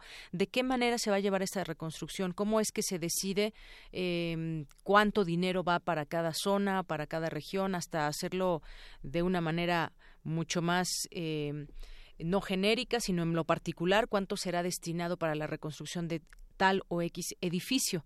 Tres mil edificios dañados aproximadamente. Algunos eh, se tendrán que reconstruir sin demolerlos, otros se tendrán que demoler o mucha gente que ya no deseará vivir ahí y que tendrá que buscar vivienda. Es toda una reconstrucción no solamente en lo económico, sino también del propio tejido social. Bien, pues vamos ahora a continuar con mi compañera Ruth Salazar, que nos tiene información de el Día de los Animales, porque hoy, hoy es el Día Mundial de los Animales, mismo que se celebró por primera vez en 1931 en una convención de ecologistas allá en Italia, como un llamado de atención al problema de las especies en peligro de extinción, y desde entonces se ha ampliado hasta comprender a todas las especies animales. Adelante, Ruth. Para asegurar un trato digno a los animales se requieren estrategias educativas desde el nivel básico que promuevan valores como el respeto y la solidaridad, además de vigilar el cumplimiento estricto de la ley de protección animal. La educación sustentada en valores es fundamental, planteó José Manuel Berrueco Villalobos de la Facultad de Medicina Veterinaria y Zootecnia de la UNAM. El académico también aludió a la necesidad de garantizar un trato humanitario a los animales que habitan en granjas, como vacas, cerdos y aves, la mayoría en condiciones deplorables, y al ganado sacrificado con tratos crueles en rastros. Expuso en ocasión del Día Mundial de los Animales, que se celebra este 4 de octubre. Ante una creciente demanda de alimentos, la tarea de estos establecimientos debe guiarse con criterios humanistas, establecer mejores condiciones de vida a los animales de producción y evitar su maltrato. Y en buena medida, entre más educado está un pueblo, más respeta a los animales. Y nuestro problema básico es la educación. La cacería es maltrato animal, la pelea de perros es maltrato animal, el abandono de las mascotas, la falta de responsabilidad con las mascotas. El investigador hizo un llamado de conciencia contra el maltrato. Recordó que el abandono y la negligencia en el trato de los animales de compañía es otra forma de maltrato. Para solucionar el problema no basta con las campañas de esterilización o vacunación. Las personas deben comprender que no se trata solo de alimentarlos con sobras, sino de asumir la responsabilidad de su cuidado. La facultad ha participado en muchos programas de esterilización voluntaria, pero tú llegas en un momento a una calle de alguna de las colonias de alrededor de la ciudad a tratar de esterilizar a los perros y se te deja venir la gente, porque les vas a quitar la bravura o el instinto, con una cantidad de mitos que no es más que un problema educativo. El experto recordó que los orígenes de la conmemoración se remontan a 1929, año en que la Organización Mundial de Protección de los Animales impulsó iniciativas para evitar el sufrimiento en exceso de estas especies. Dos años después, en Florencia, Italia, se organizó una convención de ecologistas con la finalidad de alertar acerca de la difícil situación de las consideradas en peligro de extinción. Finalmente, en 1978, la UNESCO aprobó la Declaración Universal de los Derechos del Animal, posteriormente, posteriormente adoptada por la Organización de las Naciones Unidas. Hasta aquí la información de Yanira. Buenas tardes. Gracias, Ruth. Muy buenas tardes. Relatamos al mundo. Relatamos al mundo. Queremos escuchar tu voz. Nuestro teléfono en cabina es 55 36 43 39. Internacional RU. Y entramos a los temas internacionales. Arranquemos con la información de las breves internacionales con mi compañera Montserrat Sánchez. Buenas tardes, estas son las breves internacionales. Cataluña podría declarar su independencia el próximo lunes 9 de octubre, luego de evaluar los resultados del referéndum del domingo pasado en sesión del Parlamento. El presidente catalán Carles Puigdemont afirmó que solicitará al Parlamento local que se declare la independencia tras el referéndum, el cual aún es considerado por el gobierno de Mariano Rajoy como ilegal. El presidente de Rusia, Vladimir Putin, habló por primera vez del referéndum realizado en Cataluña, afirmando que se encuentra muy preocupado por la situación en España. Putin declaró durante la entrega de cartas credenciales del embajador de España en Moscú que la situación en el País Vasco es un asunto interno y se encuentra confiado en que se consiga pronto superar la crisis. Autoridades de Estados Unidos interrogan a la novia del tirador de Las Vegas, Marilu Denley, quien se encontraba en Filipinas cuando ocurrió el atentado. El FBI la abordó a su llegada al aeropuerto de Los Ángeles la noche de este martes, afirmaron agentes de seguridad del país norteamericano. Por lo pronto, Marilu, de 62 años, será trasladada a un centro de investigación mientras se determina su participación en el atentado que dejó 59 muertos. El gobierno de Cuba calificó de injustificada e inaceptable la decisión de Estados Unidos de expulsar a 15 diplomáticos de su embajada en Washington debido a los misteriosos ataques acústicos contra sus representantes en La Habana. El canciller cubano, Bruno Rodríguez, pidió a Washington no continuar politizando este asunto, ya que podría provocar una escalada indeseada de malos entendidos y enrarecer las relaciones entre ambos países. Asimismo, responsabilizó directamente a Estados Unidos de dicho deterioro diplomático en el presente y en el futuro.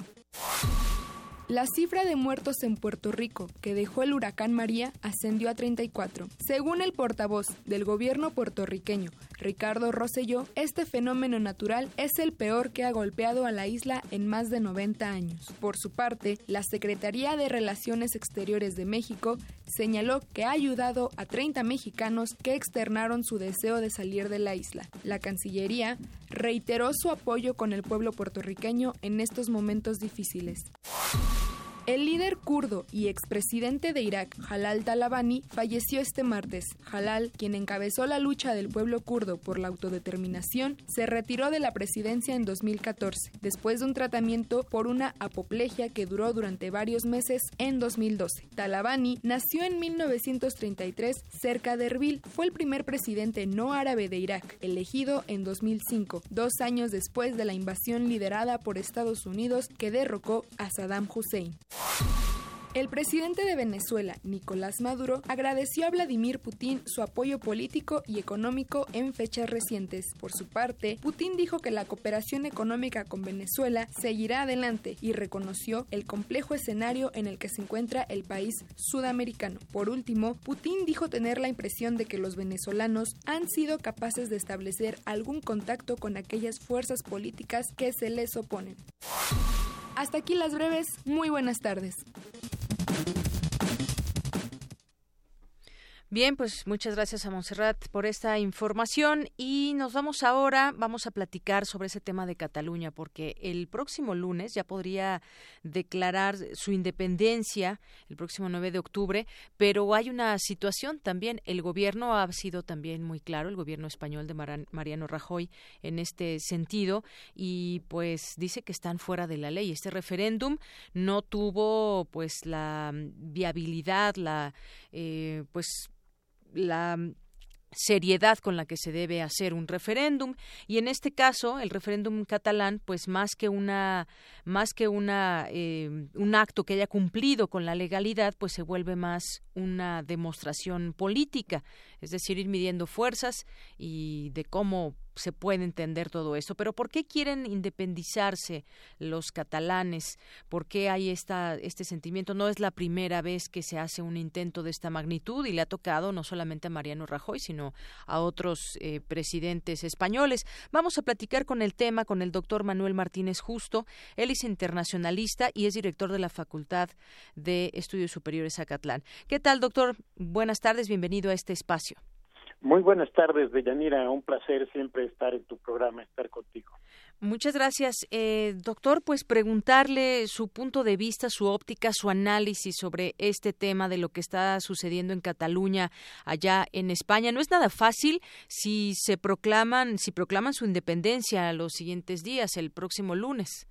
Así es, eh, de hecho es un tema complejo que tiene muchas aristas, que empezó siendo un tema de pesos y centavos, bueno, de euros, por el, la distribución de los ingresos eh, del Estado. Cataluña reclamaba que le correspondía más dinero del que le daba el, el Estado español, pero a raíz de eh, todo el, el tiempo que ha pasado, se ha ido complicando cada vez más y se ha convertido en un tema verdaderamente político que está ya pasó por los tribunales, pero evidentemente la solución no es fácil y tampoco ya es una cuestión de decisión de la Suprema Corte de Justicia española o si se quiere haciendo eh, dándole el verdadero nombre es del Tribunal Constitucional. Es un problema político serio, complejo que ha llevado a una radicalización, a una polarización de la sociedad no solamente catalana, sino también de la sociedad española, cuya resolución no va a resultar nada fácil y sobre todo a partir de lo que pasó el domingo, de la utilización de la fuerza pública nacional y eh, menos de la local que intervinieron en este referéndum ilegal.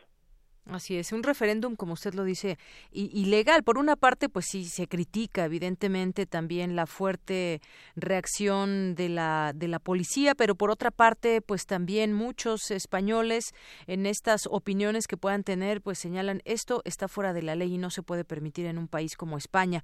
Viendo también el aspecto más histórico, doctor, pues hay aspectos a considerar. El gobierno de centro derecha de Mariano Rajoy, la dicotomía monarquía contra república, que tiene además una eh, pues un recuerdo de la guerra civil de finales de los años 30 del siglo XX y que dio la larga dictadura de Franco y que también hay que recordar eh, pues cómo estaban en ese tiempo los catalanes. Se habla de que se juzgó a los catalanes y a otras regiones autonómicas de España. Cataluña es una una de ellas y fue esta la última resistencia a los franquistas en aquella guerra que dejó pues muchos muertos Claro, eh, bueno, de hecho, España, eh, el Estado español es un país eh, plurinacional, es decir, hay muchas nacionalidades conviviendo así.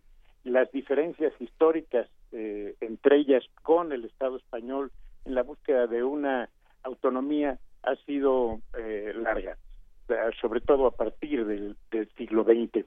Pero básicamente, eh, en este caso, lo que había sucedido es que ya todas las fuerzas políticas en la etapa del inicio de la transición española habían llegado a un acuerdo, habían llegado a un acuerdo a través de la Constitución y de estos regímenes autonómicos que hacía dividía a España por comunidades autónomas y bueno, esto parecía resuelto. La Constitución era, digamos, el acuerdo general de todos de seguir unas reglas del juego a las que todos se avinieran.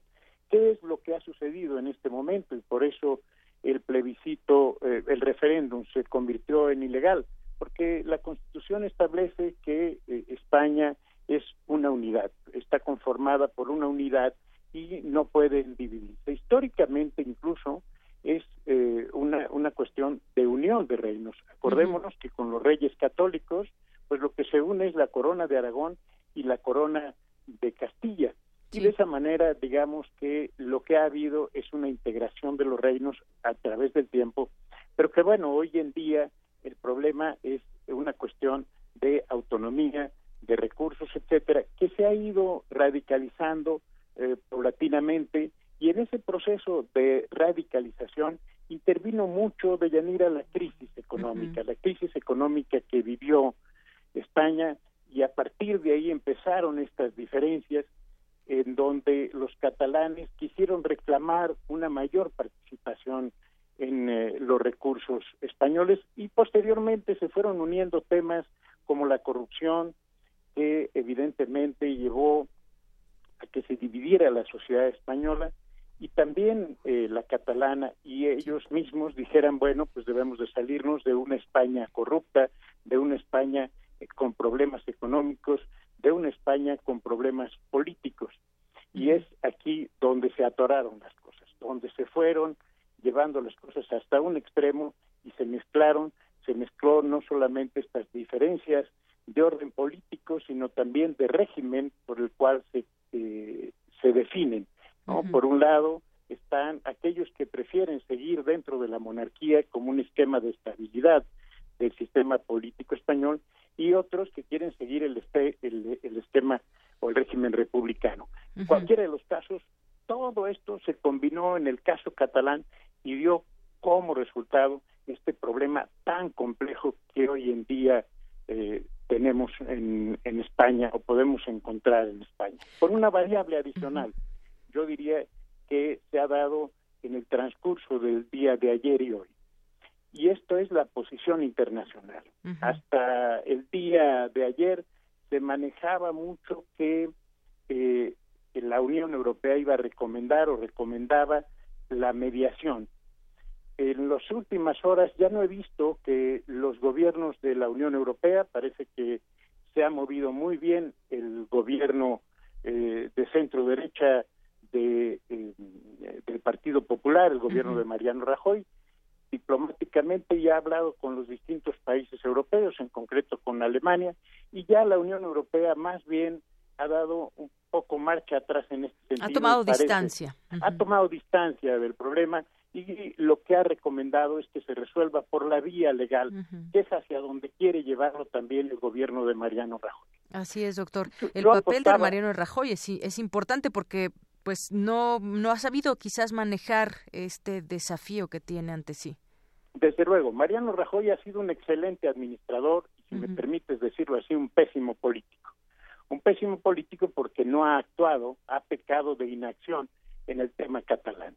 No ha dialogado con ellos adecuadamente, no solucionó el problema, lo dejó crecer pensando que el problema se iba a ir diluyendo paulatinamente y la realidad lo ha superado porque el catalanismo y estas ideas separatistas han sido las que predominaron en, en Cataluña y se han ido reforzando en estos últimos en, los últimos dos años porque ya en el 2015 hubo un referéndum también que pedía ya la desconexión con, con España Así de alguna manera ya apuntaba a que finalmente Cataluña iba a llegar a esto, a una declaración unilateral de independencia, que es lo que se discute, eh, que lo, lo que está afirmando Carles Puigdemont para el día el día lunes. Porque yo hubiera apostado, Deyanira, que lo iban a hacer para el viernes, porque coincidiría el 6 de el 6 de octubre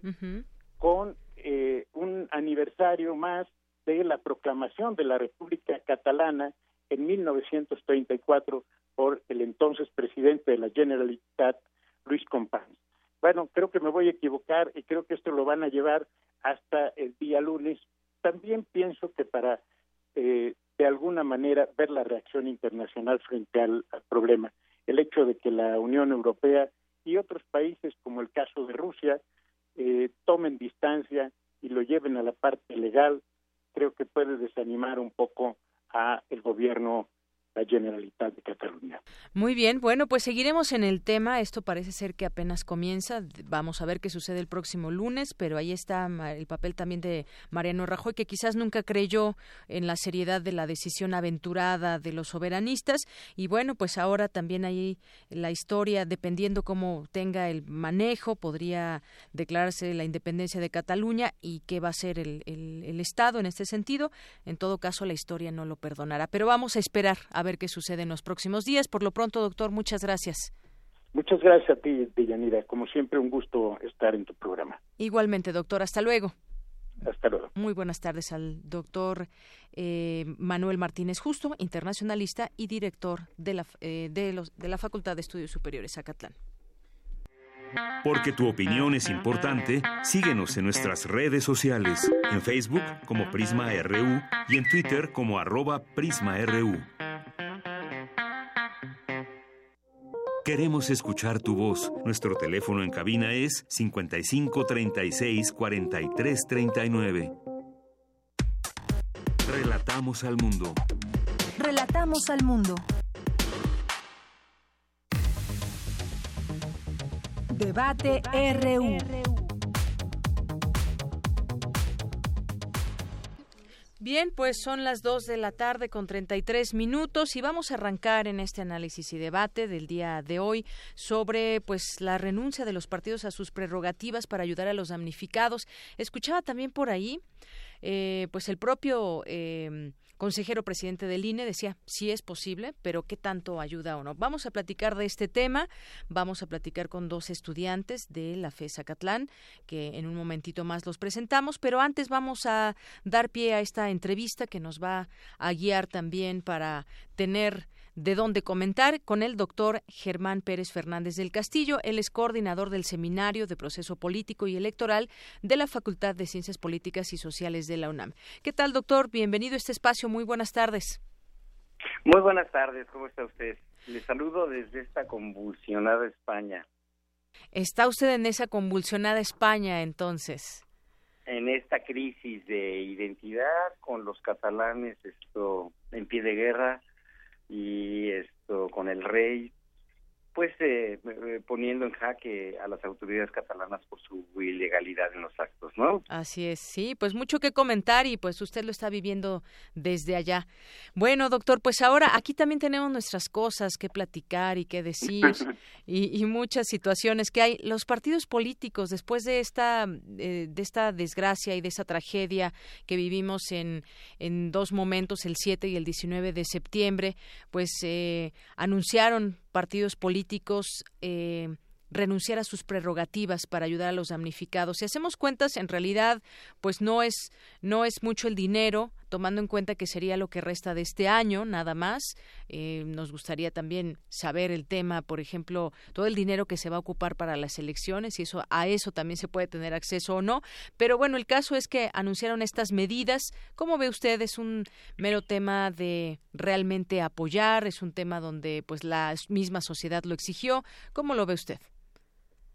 Pues mire, antes que nada quiero decirle que desde mi perspectiva es un una actitud absolutamente electorera, demagógica, que poco va a ayudar realmente a quienes lo necesitan en este momento, que son los damnificados. Esto empezó con un 20% ofertado por Morena, después subió el frente al 50% y después el partido en el poder, el PRI, eh, ya se fue esto al 100%, o sea, absolutamente todo. ¿no? Entonces, de iniciar a hacer una, una, una, esto, uh, propuesta de rebaja, de subasta para ver quién daba más, pues se acabó eso en un verdadero remate. Y ellos piensan que con esto van a estar bien con la ciudadanía, pero la verdad es que no. La ciudadanía, uh, estoy absolutamente cierto y así lo están mostrando, no es eso ni exclusivamente, ni siquiera prioritariamente lo que necesita. Lo que quiere y exige la ciudadanía es transparencia en el manejo de los recursos. es otra cosa. Pero que lo más importante para ellos es la representación de sus intereses en el seno de las legislaturas. Entonces, esto yo creo que es un error lo que están haciendo. Es un error porque fragilizan el sistema de partido, eh, en 1996 yo tuve la fortuna de coordinar los trabajos de la reforma electoral en donde se amplió el financiamiento para los partidos con el fin de fortalecer el sistema de partidos. Por primera vez la izquierda iba a tener posibilidades de tener una burocracia, de tener investigadores de tiempo completo que proyectaran al país en una en un plan de acción permanente, políticas de Estado, no coyunturales, esto, en fin, era, y sobre todo la protección de los partidos políticos de la compra de poder a través de las donaciones de los poderosos. Aquí y ahora entonces tenemos que, pues hay dos posibilidades, o los ricos compran poder o los ilegales compran protección.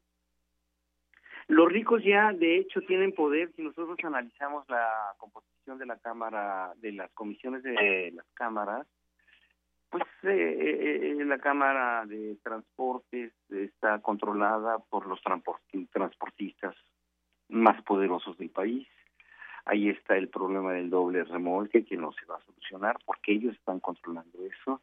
Ahí está la Comisión de Radio y Comunicación controlada por a TV Azteca y Televisa y tampoco se va a modificar nada porque ellos están controlando eso a favor de sus intereses. Entonces la ciudadanía está muy desvalida y ellos quieren que represente sus intereses para beneficio de la ciudadanía y que no estén actuando en representación de intereses que ya de por sí son muy poderosos. Entonces, si le quitamos el financiamiento, ¿qué es lo que va a suceder? ¿de dónde se van a servir ellos? Las gentes, las clases populares no tienen mucho dinero como para poder, eh, eh, estando regalándose a los partidos políticos. Las clases medias están en crisis y no creen en los partidos políticos. Entonces, sí fragiliza enormemente el sistema de partidos la irresponsabilidad con la que están actuando los dirigentes, las dirigencias de los partidos, porque están actuando abiertamente en términos demagógicos. Así es, doctor. Pues bueno, varios varios temas que podemos aquí destacar, la compra del poder, también pues la poca credibilidad que la gente, que la sociedad ya tiene en los partidos políticos y esto quizás se vieron ah. obligados porque además, bueno, partidos como el PRD ha señalado que incluso van a van a tener que prescindir de, muchos de sus empleados para poder eh, dar este apoyo a los damnificados y entonces, bueno, pues uno se pregunta muchas cosas. Sí. Ese es otro punto que hay que resaltar. Esa ha sido una decisión absolutamente popular. Son las cúpulas de los partidos quienes han, tomado esa decisión sin consultar a sus bases.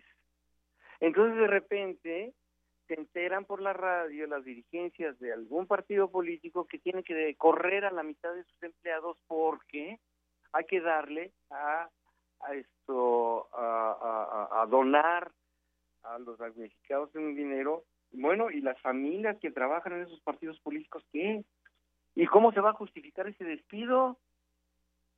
Claro.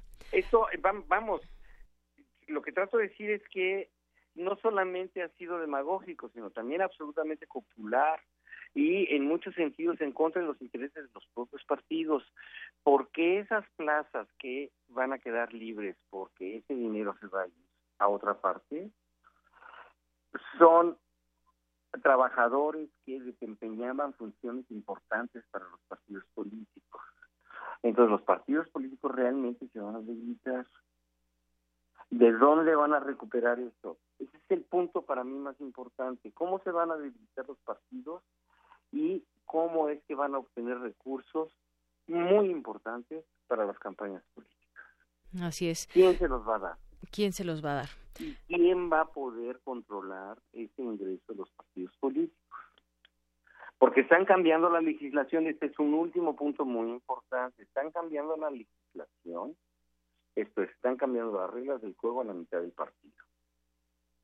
Bien. Por eso, según la Constitución, está prohibido que no se modifiquen o que está prohibido que se modifiquen las normas electorales en año electoral. Esto es una un año antes del año electoral. porque Pues porque no podemos cambiar las reglas de mitad del juego. Entonces, lo que están haciendo ellos es cambiar la revelación, inclusive se pretende hacer un cambio a la Constitución. Ya ha iniciado el acto electoral. Es, es, es verdaderamente una cosa, no quiero adjetivar, pero sí es muy incorrecta. Incorrecta, dejémoslo es así. Muy grande el que están corriendo los partidos políticos, pero sobre todo el sistema de, de partidos y el mismo proceso electoral. Y la representación política, permítanme que insista, la representación política está en riesgo porque ellos van a tener que responder a los intereses que los apoyaron y que hicieron posible sus victorias. Muy bien. ¿Cómo lo van a hacer? Sí. es el punto. ¿Cómo lo van a hacer? Bueno, pues ya. Creo que nos, nos deja muy claro todo esto, eh, doctor, lo que significa el que rechacen o que o que vayan sus prerrogativas para eh, los damnificados y todo el contexto en que lo debemos y podemos entender. Pues le agradezco mucho, doctor. ¿Hasta dónde le mandamos saludos en España? Hasta Madrid. Hasta Madrid. Bueno, pues Hasta a Madrid. Madrid como observador de la, del referéndum catalán. Muy bien, pues muchas gracias y en otro momento pues podríamos compartir también ese tema. Uy, sería muy muy muy significativo, muy importante. Claro que sí. Estoy bueno. A sus órdenes cuando cuando sea, saludos a su público. Muy bien, muchas gracias, doctor. Hasta luego. Un abrazo. Doctor Germán Pérez Fernández del Castillo, coordinador del Seminario del Proceso Político y Electoral de la Facultad de Ciencias Políticas y Sociales de la UNAM, que nos toma esta llamada desde Madrid, España. Y bueno, pues sigamos esta plática porque mucho tienen que decir aquí dos estudiantes que nos acompañan el día de hoy, que son Diana Laura Márquez eh, Lomas y Saúl Carrillo Gaxiola, estudiantes del quinto semestre de la carrera de Ciencias Políticas y Administración Pública de la FESA Catlán. Bienvenidos. Gracias por el espacio. Gracias. Bueno, ahora que estábamos hablando con el doctor, yo veía que hacían algunas muecas y decían, sí, tiene razón o esto, yo aquí quiero opinar. Así que de eso se trata y empezamos contigo, Diana Laura, si te parece. Claro. Este, bueno, como ya lo comentó el doctor, ahorita hay un asunto muy importante en el país, ¿no? Que es acerca de pues ellos los dicen, ellos lo dicen como donar, pero en realidad son es el presupuesto que, que todos aportamos, ¿no? eh, el PRI, el Partido Verde, Nueva Alianza y Encuentro Social ya lo donaron, pero los demás partidos qué están haciendo? Proponen y dicen y todo, pero en realidad no hay una acción. Debemos de tomar en cuenta que esto es rápido. Realmente la ayuda es es necesaria ya y estaba hablando acerca de la constitución que se tiene que reformar. Entonces creo que es un proceso pues largo que ahorita necesita tomarse cartas en el asunto ahorita. Así es. Sí, y, sobre todo también, o sea, ¿cuánto, cuánto dinero da cada partido? ¿Esto qué significa, qué implica ante una emergencia o una reconstrucción como la que viene aquí en la Ciudad de México? Eso es interesante. Y por otra parte, pues hay otros partidos, creo que en estos no mencionabas a Morena, donde dijo que ellos lo van a dar, pero de manera directa, no va a ser que se las detengan sus prerrogativas. Incluso forman un comité como que sea transparente. Ellos buscan un fideicomiso. Dicen que no confían en las instituciones, que no hay transparencia. Entonces, realmente están buscando eh, el camino del fideicomiso para ahí empezar a donar los recursos. Eh, está claro que el costo de la reconstrucción es de 38 mil millones de pesos. No es una suma baja, es, algo importante. El PRI ya, ya donó el 25% de su presupuesto, el Partido Verde donó 84 millones de pesos, Encuentro Social el 20% y Nueva Alianza el 20%, pero pues como te decía, los demás solo lo mencionan realmente que han hecho. Así es. Eh, ¿Tú cómo ves este tema de que se queden, de que estas prerrogativas, una parte que pues ellos definen cada partido cuánto pueden donar y esto pues sin afectar su vida política, Saúl? Bueno, pues yo creo que es, es muy importante esta cuestión de que hay unos que, por ejemplo, el PRI ya tomó cartas en el asunto y ya hizo eh, eh, que donó lo, lo, del último trimestre de 2017. Pero como, como decía mi compañera Diana, faltan eh, varios partidos que nada más están, pareciera quedando de alguna manera largas, que dicen, eh, por ejemplo, Morena, que dice que va a crear un fideicomiso regulado por personas de la sociedad civil. Y bueno, e, esto es algo que nos parece, veníamos platicando que no nos parece muy correcto, porque creemos que como, como repetimos, no son cifras menores y yo creo que debe estar eso operado por especialistas y por gente que esté bien preparada. Esta, mm, esta, mm, esta cuestión, como por ejemplo en el caso de Chiapas, que ya se, se les recortó el, el presupuesto electoral para 2018, eh, y bueno, esto, esto se va a dirigir hacia los damnificados. Entonces allá lo que van a hacer es que van a, cada partido va a designar a 10 personas y se va a, a formar un comité, un comité igual de igual manera ciudadano. Entonces estos estas estas 10 personas que va a, a, designar digamos cada partido ellos dicen proponer pero bueno yo creo seriamente que no solamente se van a proponer sino que de verdad cada partido va a designar a sus a sus 10 personas y ellos mismos van a ser los que se van a encargar de, de, mm, de direccionar esta, este, mm, esta ayuda hacia, hacia la... Dicen que se va a reactivar la economía local. A ver, yo aquí difiero un poco, a ver tú qué opinas también, eh, Diana Laura. Difiero un poco en el sentido de que es mucho dinero y de pronto, pues ahorita hace unos momentos platicábamos, y ustedes perfectamente lo sabrán, se, hay 30 organizaciones que van a participar para ver cómo se reparten todos estos miles de millones de pesos. Es decir, más que participar, ellos van a tratar de transparentar cómo se hace llegar el dinero a donde se requiere y cuánto para cada lugar y que no se quede por ahí atorado el dinero, que alguien se lo robe. El tema de la corrupción en México, desafortunadamente. El que los partidos en ese momento, pues sí, como decía el doctor, no hay mucha credibilidad y entonces esto ya daña de entrada a los partidos. Es un dinero, evidentemente, que viene de la gente. Y entonces, en este sentido, eh, digo, yo no vería mal que designen quizás a gente que tenga probada honestidad y que puedan puedan ser partícipes de opinar cómo se puede dar ese dinero. Yo prefiero así a que lo haga el propio partido y o, ya de entrada pues se quede ese dinero en otro lado y, cómo se va a ver el rumbo. Así con este grupo, con este eh, equipo, pues se pueda destinar el dinero. Pero a ver, ustedes qué, Digo, yo lo, yo lo comentaba con Saúl y creo que designar a 10 personas a lo mejor pues así de, de los lugares en donde se necesita, no lo veo tan viable, porque es gente que a lo mejor no tiene, no está capacitada para llevar a cabo esos procesos que son muy importantes. Porque digo, no es, no es simplemente, ay, pues esto va para allá y esto va para acá. Realmente hay que hay que pues, planear cómo se define la es una planeación y es lo que yo le decía a Saúl. Nosotros nos preparamos y llevamos ciertos años de, de pues sí, de preparación para, para poder llevar a cabo estas decisiones, ¿no? Para poder tomar decisiones. Entonces realmente creo que no, no estoy muy de acuerdo con esto. Creo que se debe de designar a personas que estén capacitadas, pero obviamente pedir transparencia que, que, la, que las reformas, bueno, que, que lo que se proponga realmente eh, den cuentas de todo lo que se fue, para dónde se fue. ¿Y, quién, por ejemplo, se les ocurren, quién pueden ser personas capacitadas? ¿Estamos hablando de funcionarios o estamos hablando de eh, un grupo que forme quién?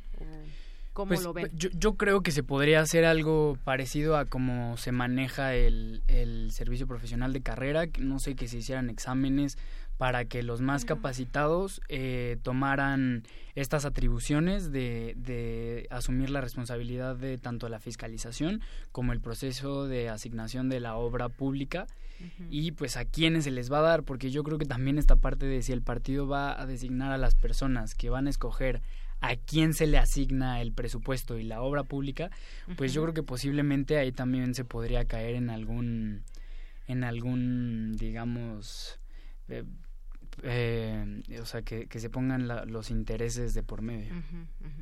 Sí, claro, pero es que yo creo que ahorita no tenemos tiempo para, Exacto. para llevar a cabo ese, ese Exacto, eso te iba a decir, no hay tiempo para... No, esto es- son decisiones que se deben Sí. de tomar ya. Creo que podrían ser los mismos que están en las secretarías, ¿no? Gente que realmente pues tenga una carrera destacada y, y que realmente tenga como no sé al- su carrera impecable Híjole, pues, es que, es que el problema yo creo que es que yo creo que el problema es que alguien que sea destacado no forzosamente va a ser alguien honesto Oye, o que no tenemos se le van a algunos poner eh, políticos destacados, y digo destacados entre comillas, porque comillas. el ser un gobernador pues es eh, ser, llegar a ser un, Una un persona- funcionario destacado, Ajá. ¿no? Por destacado por corrupto, por otras cosas, no por no simplemente por lo positivo. Y entonces pues bueno, la gente ya no cree en eso. Sí, no, es, es lo que política. Realmente ya no creen. Entonces, ¿qué se puede hacer? Yo eh, lo que pensaba era que se pudiera hacer una reglamentación hacendaria en la cual se pudiera, pues, transparentar todos estos recursos. Bueno, ¿hacia dónde van los recursos? Realmente, si, si se hace esta reglamentación, a lo mejor ha- habría un mejor manejo, un mejor rumbo de... de Aquí hay una cifra que a mí me llama la atención y quiero aquí compartir con todo nuestro auditorio, con ustedes. El próximo año electoral, los partidos políticos tendrán acceso a 6.800 millones de pesos. ¿no? Es una cantidad tremenda, es lo que decíamos por ahí, no se pueden cambiar las leyes, ni mucho menos, también nos decía el doctor, eh, se van a tener que hacer campañas y en las campañas se gasta mucho dinero. Sí. De este dinero no se habló para nada, no se va a tocar ese No, dinero. incluso hay gastos innecesarios, ¿no? Yo veía los gastos y telefónicos, de, de líneas telefónicas de, de políticos que, que digo, a lo mejor ellos con el sueldo que tienen, Claro, pues pueden pagar e- Bueno, esas líneas. Es que a lo mejor ya nos vamos a meter en otros terrenos porque pues esas nos vamos podemos ver todas estas ayudas entre comillas también que tienen los los legisladores que tienen pues ayudas prácticamente hasta para bueno comida Teléfono, Viáticos. comida, viáticos, o sea se me hace te- te- gasolina, tienen yo creo que tienen médico. un muy Sí. buen sueldo como para que tengan todas estas prestaciones si se les puede llamar así Incluso, incluso yo también pensaba que, que no solo recortar el, el presupuesto a los partidos, ¿por qué no al Ejecutivo? ¿Por qué no al Legislativo? ¿Por qué? Porque simplemente, a lo mejor la gente sí lo dice, ¿no? Los partidos políticos, los que nos representan, pero ¿por qué no hacer un recorte general En, en este sentido para que de ahí todos puedan aportar? Bueno, y, ¿no? y es que también se supone que se les dan estos sueldos exorbitantes a los funcionarios públicos de manera que no tengan que caer en corrupción, pero pues desgraciadamente ya quieren vimos más que desafortunadamente. Pues sí y todo esto también ha llevado a esta mm, eh, propuesta que hizo el PRI para reducir todos los diputados eh, plurinominales y, y todo este tema que eso les ahorraría pero ahí sí bueno no sé ustedes qué opinan me parece es una opinión me parece completamente demagógico finalmente no se va a votar por ello y fue como para ponerse una estrellita el PRI pero Sí, al final que- de cuentas se queda sin Sí, sí, sí, estrella. es algo que también veníamos platicando un poquito, que para empezar sí es algo completamente, o sea, es muy complicado porque el, el fin de, de los legisladores plurinominales es precisamente el darle voz a estas minorías que no alcanzan las que no alcanzan el- número suficiente de votos. Entonces, el, el dejarle, mm, digamos, todos los, toda la representación en las cámaras este solamente al, al primer partido que realmente ni siquiera es un partido de mayoría ya en la actualidad porque estábamos Sí. viendo que sola, o sea del 60 y pico por ciento que hubo en las votaciones de 2012 Ujú. de ese 60 por ciento tomándolo o sea tomando la totalidad de eso solamente se tuvo como 34 38 32%. con eso ganó el presidente de la República. Entonces yo creo que no les podríamos llamar ciertamente mayorías y, y pues mucho menos dar todos los curules y todos los escaños a, a, únicamente los diputados. Y, y, aparte hablabas lo de la estrellita que se puso el PRI, ¿no? En el 2004 Felipe Calderón lo propuso, sin embargo lo rechazaron. Entonces, ¿por qué vienen hasta ahora a proponer algo que los puede beneficiar para el 2018, ¿no? Muy bien. Entonces. pues ahí está el tema, seguiremos lo discutiendo. Da tiempo para una conclusión de parte de ellos de un minuto. ¿Un minuto con qué concluyes, Diana o Saúl? Híjole, pues yo creo que, que de, parte de los plurinominales sí no creo que se yo no creo que haya vuelta de hoja en eso yo creo que es totalmente erróneo el buscar reducirlos sí hay que buscar la manera de impulsar eh, la reconstrucción del país pero yo creo que no es por ahí y tampoco creo que sea del lado de, de quitar completamente el financiamiento de los partidos políticos a lo mejor sí sería bueno reducirlo y reducir tanto tanto los uninominales como los plurinominales. Eso a lo mejor se, me parece que sería algo más sensato, pero no únicamente los plurinominales. Muy bien, Saúl. Demagógico entonces. Sí, este completamente. con el PRI. ¿Qué dices, Diana Laura? Como pues a lo mejor para el 2018 se ve difícil, ¿no? Eh, igual y los que financien las campañas políticas pueden llegar a ser los, eh, no sé, los poderes fácticos, empresariales, sindicales. Realmente se vería ahí como una gran cantidad de intereses por parte de los partidos hacia todos estos y el poder se vería elitizado, ¿no? Realmente los que estarían en el poder serían los que pueden económicamente. Muy bien. Pues muchas gracias por venir con nosotros, participar y también dar sus puntos de vista. Es importante escuchar a los estudiantes de los campus universitarios. Gracias entonces Diana Laura Márquez Lomas y Saúl Carrillo Gaxiola, estudiantes del quinto semestre de la carrera de Ciencias Políticas y Administración Pública de la FES Acatlán. Gracias, Deyanira. Muchas gracias. Y bueno, ya con esto llegamos al final de esta emisión. Gracias por su sintonía. Yo soy Deyanira Morán y lo espero mañana en punto de la una. Buen provecho. Mañana en la UNAM, ¿qué hacer y a dónde ir?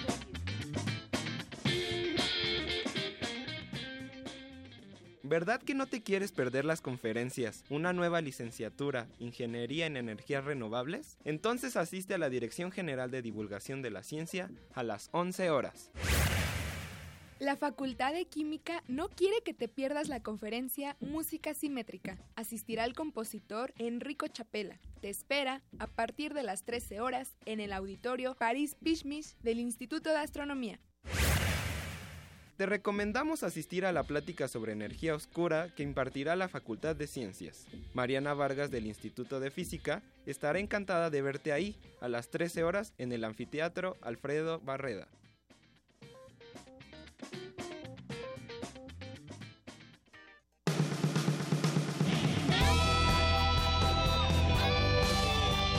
Prisma RU. Relatamos al mundo.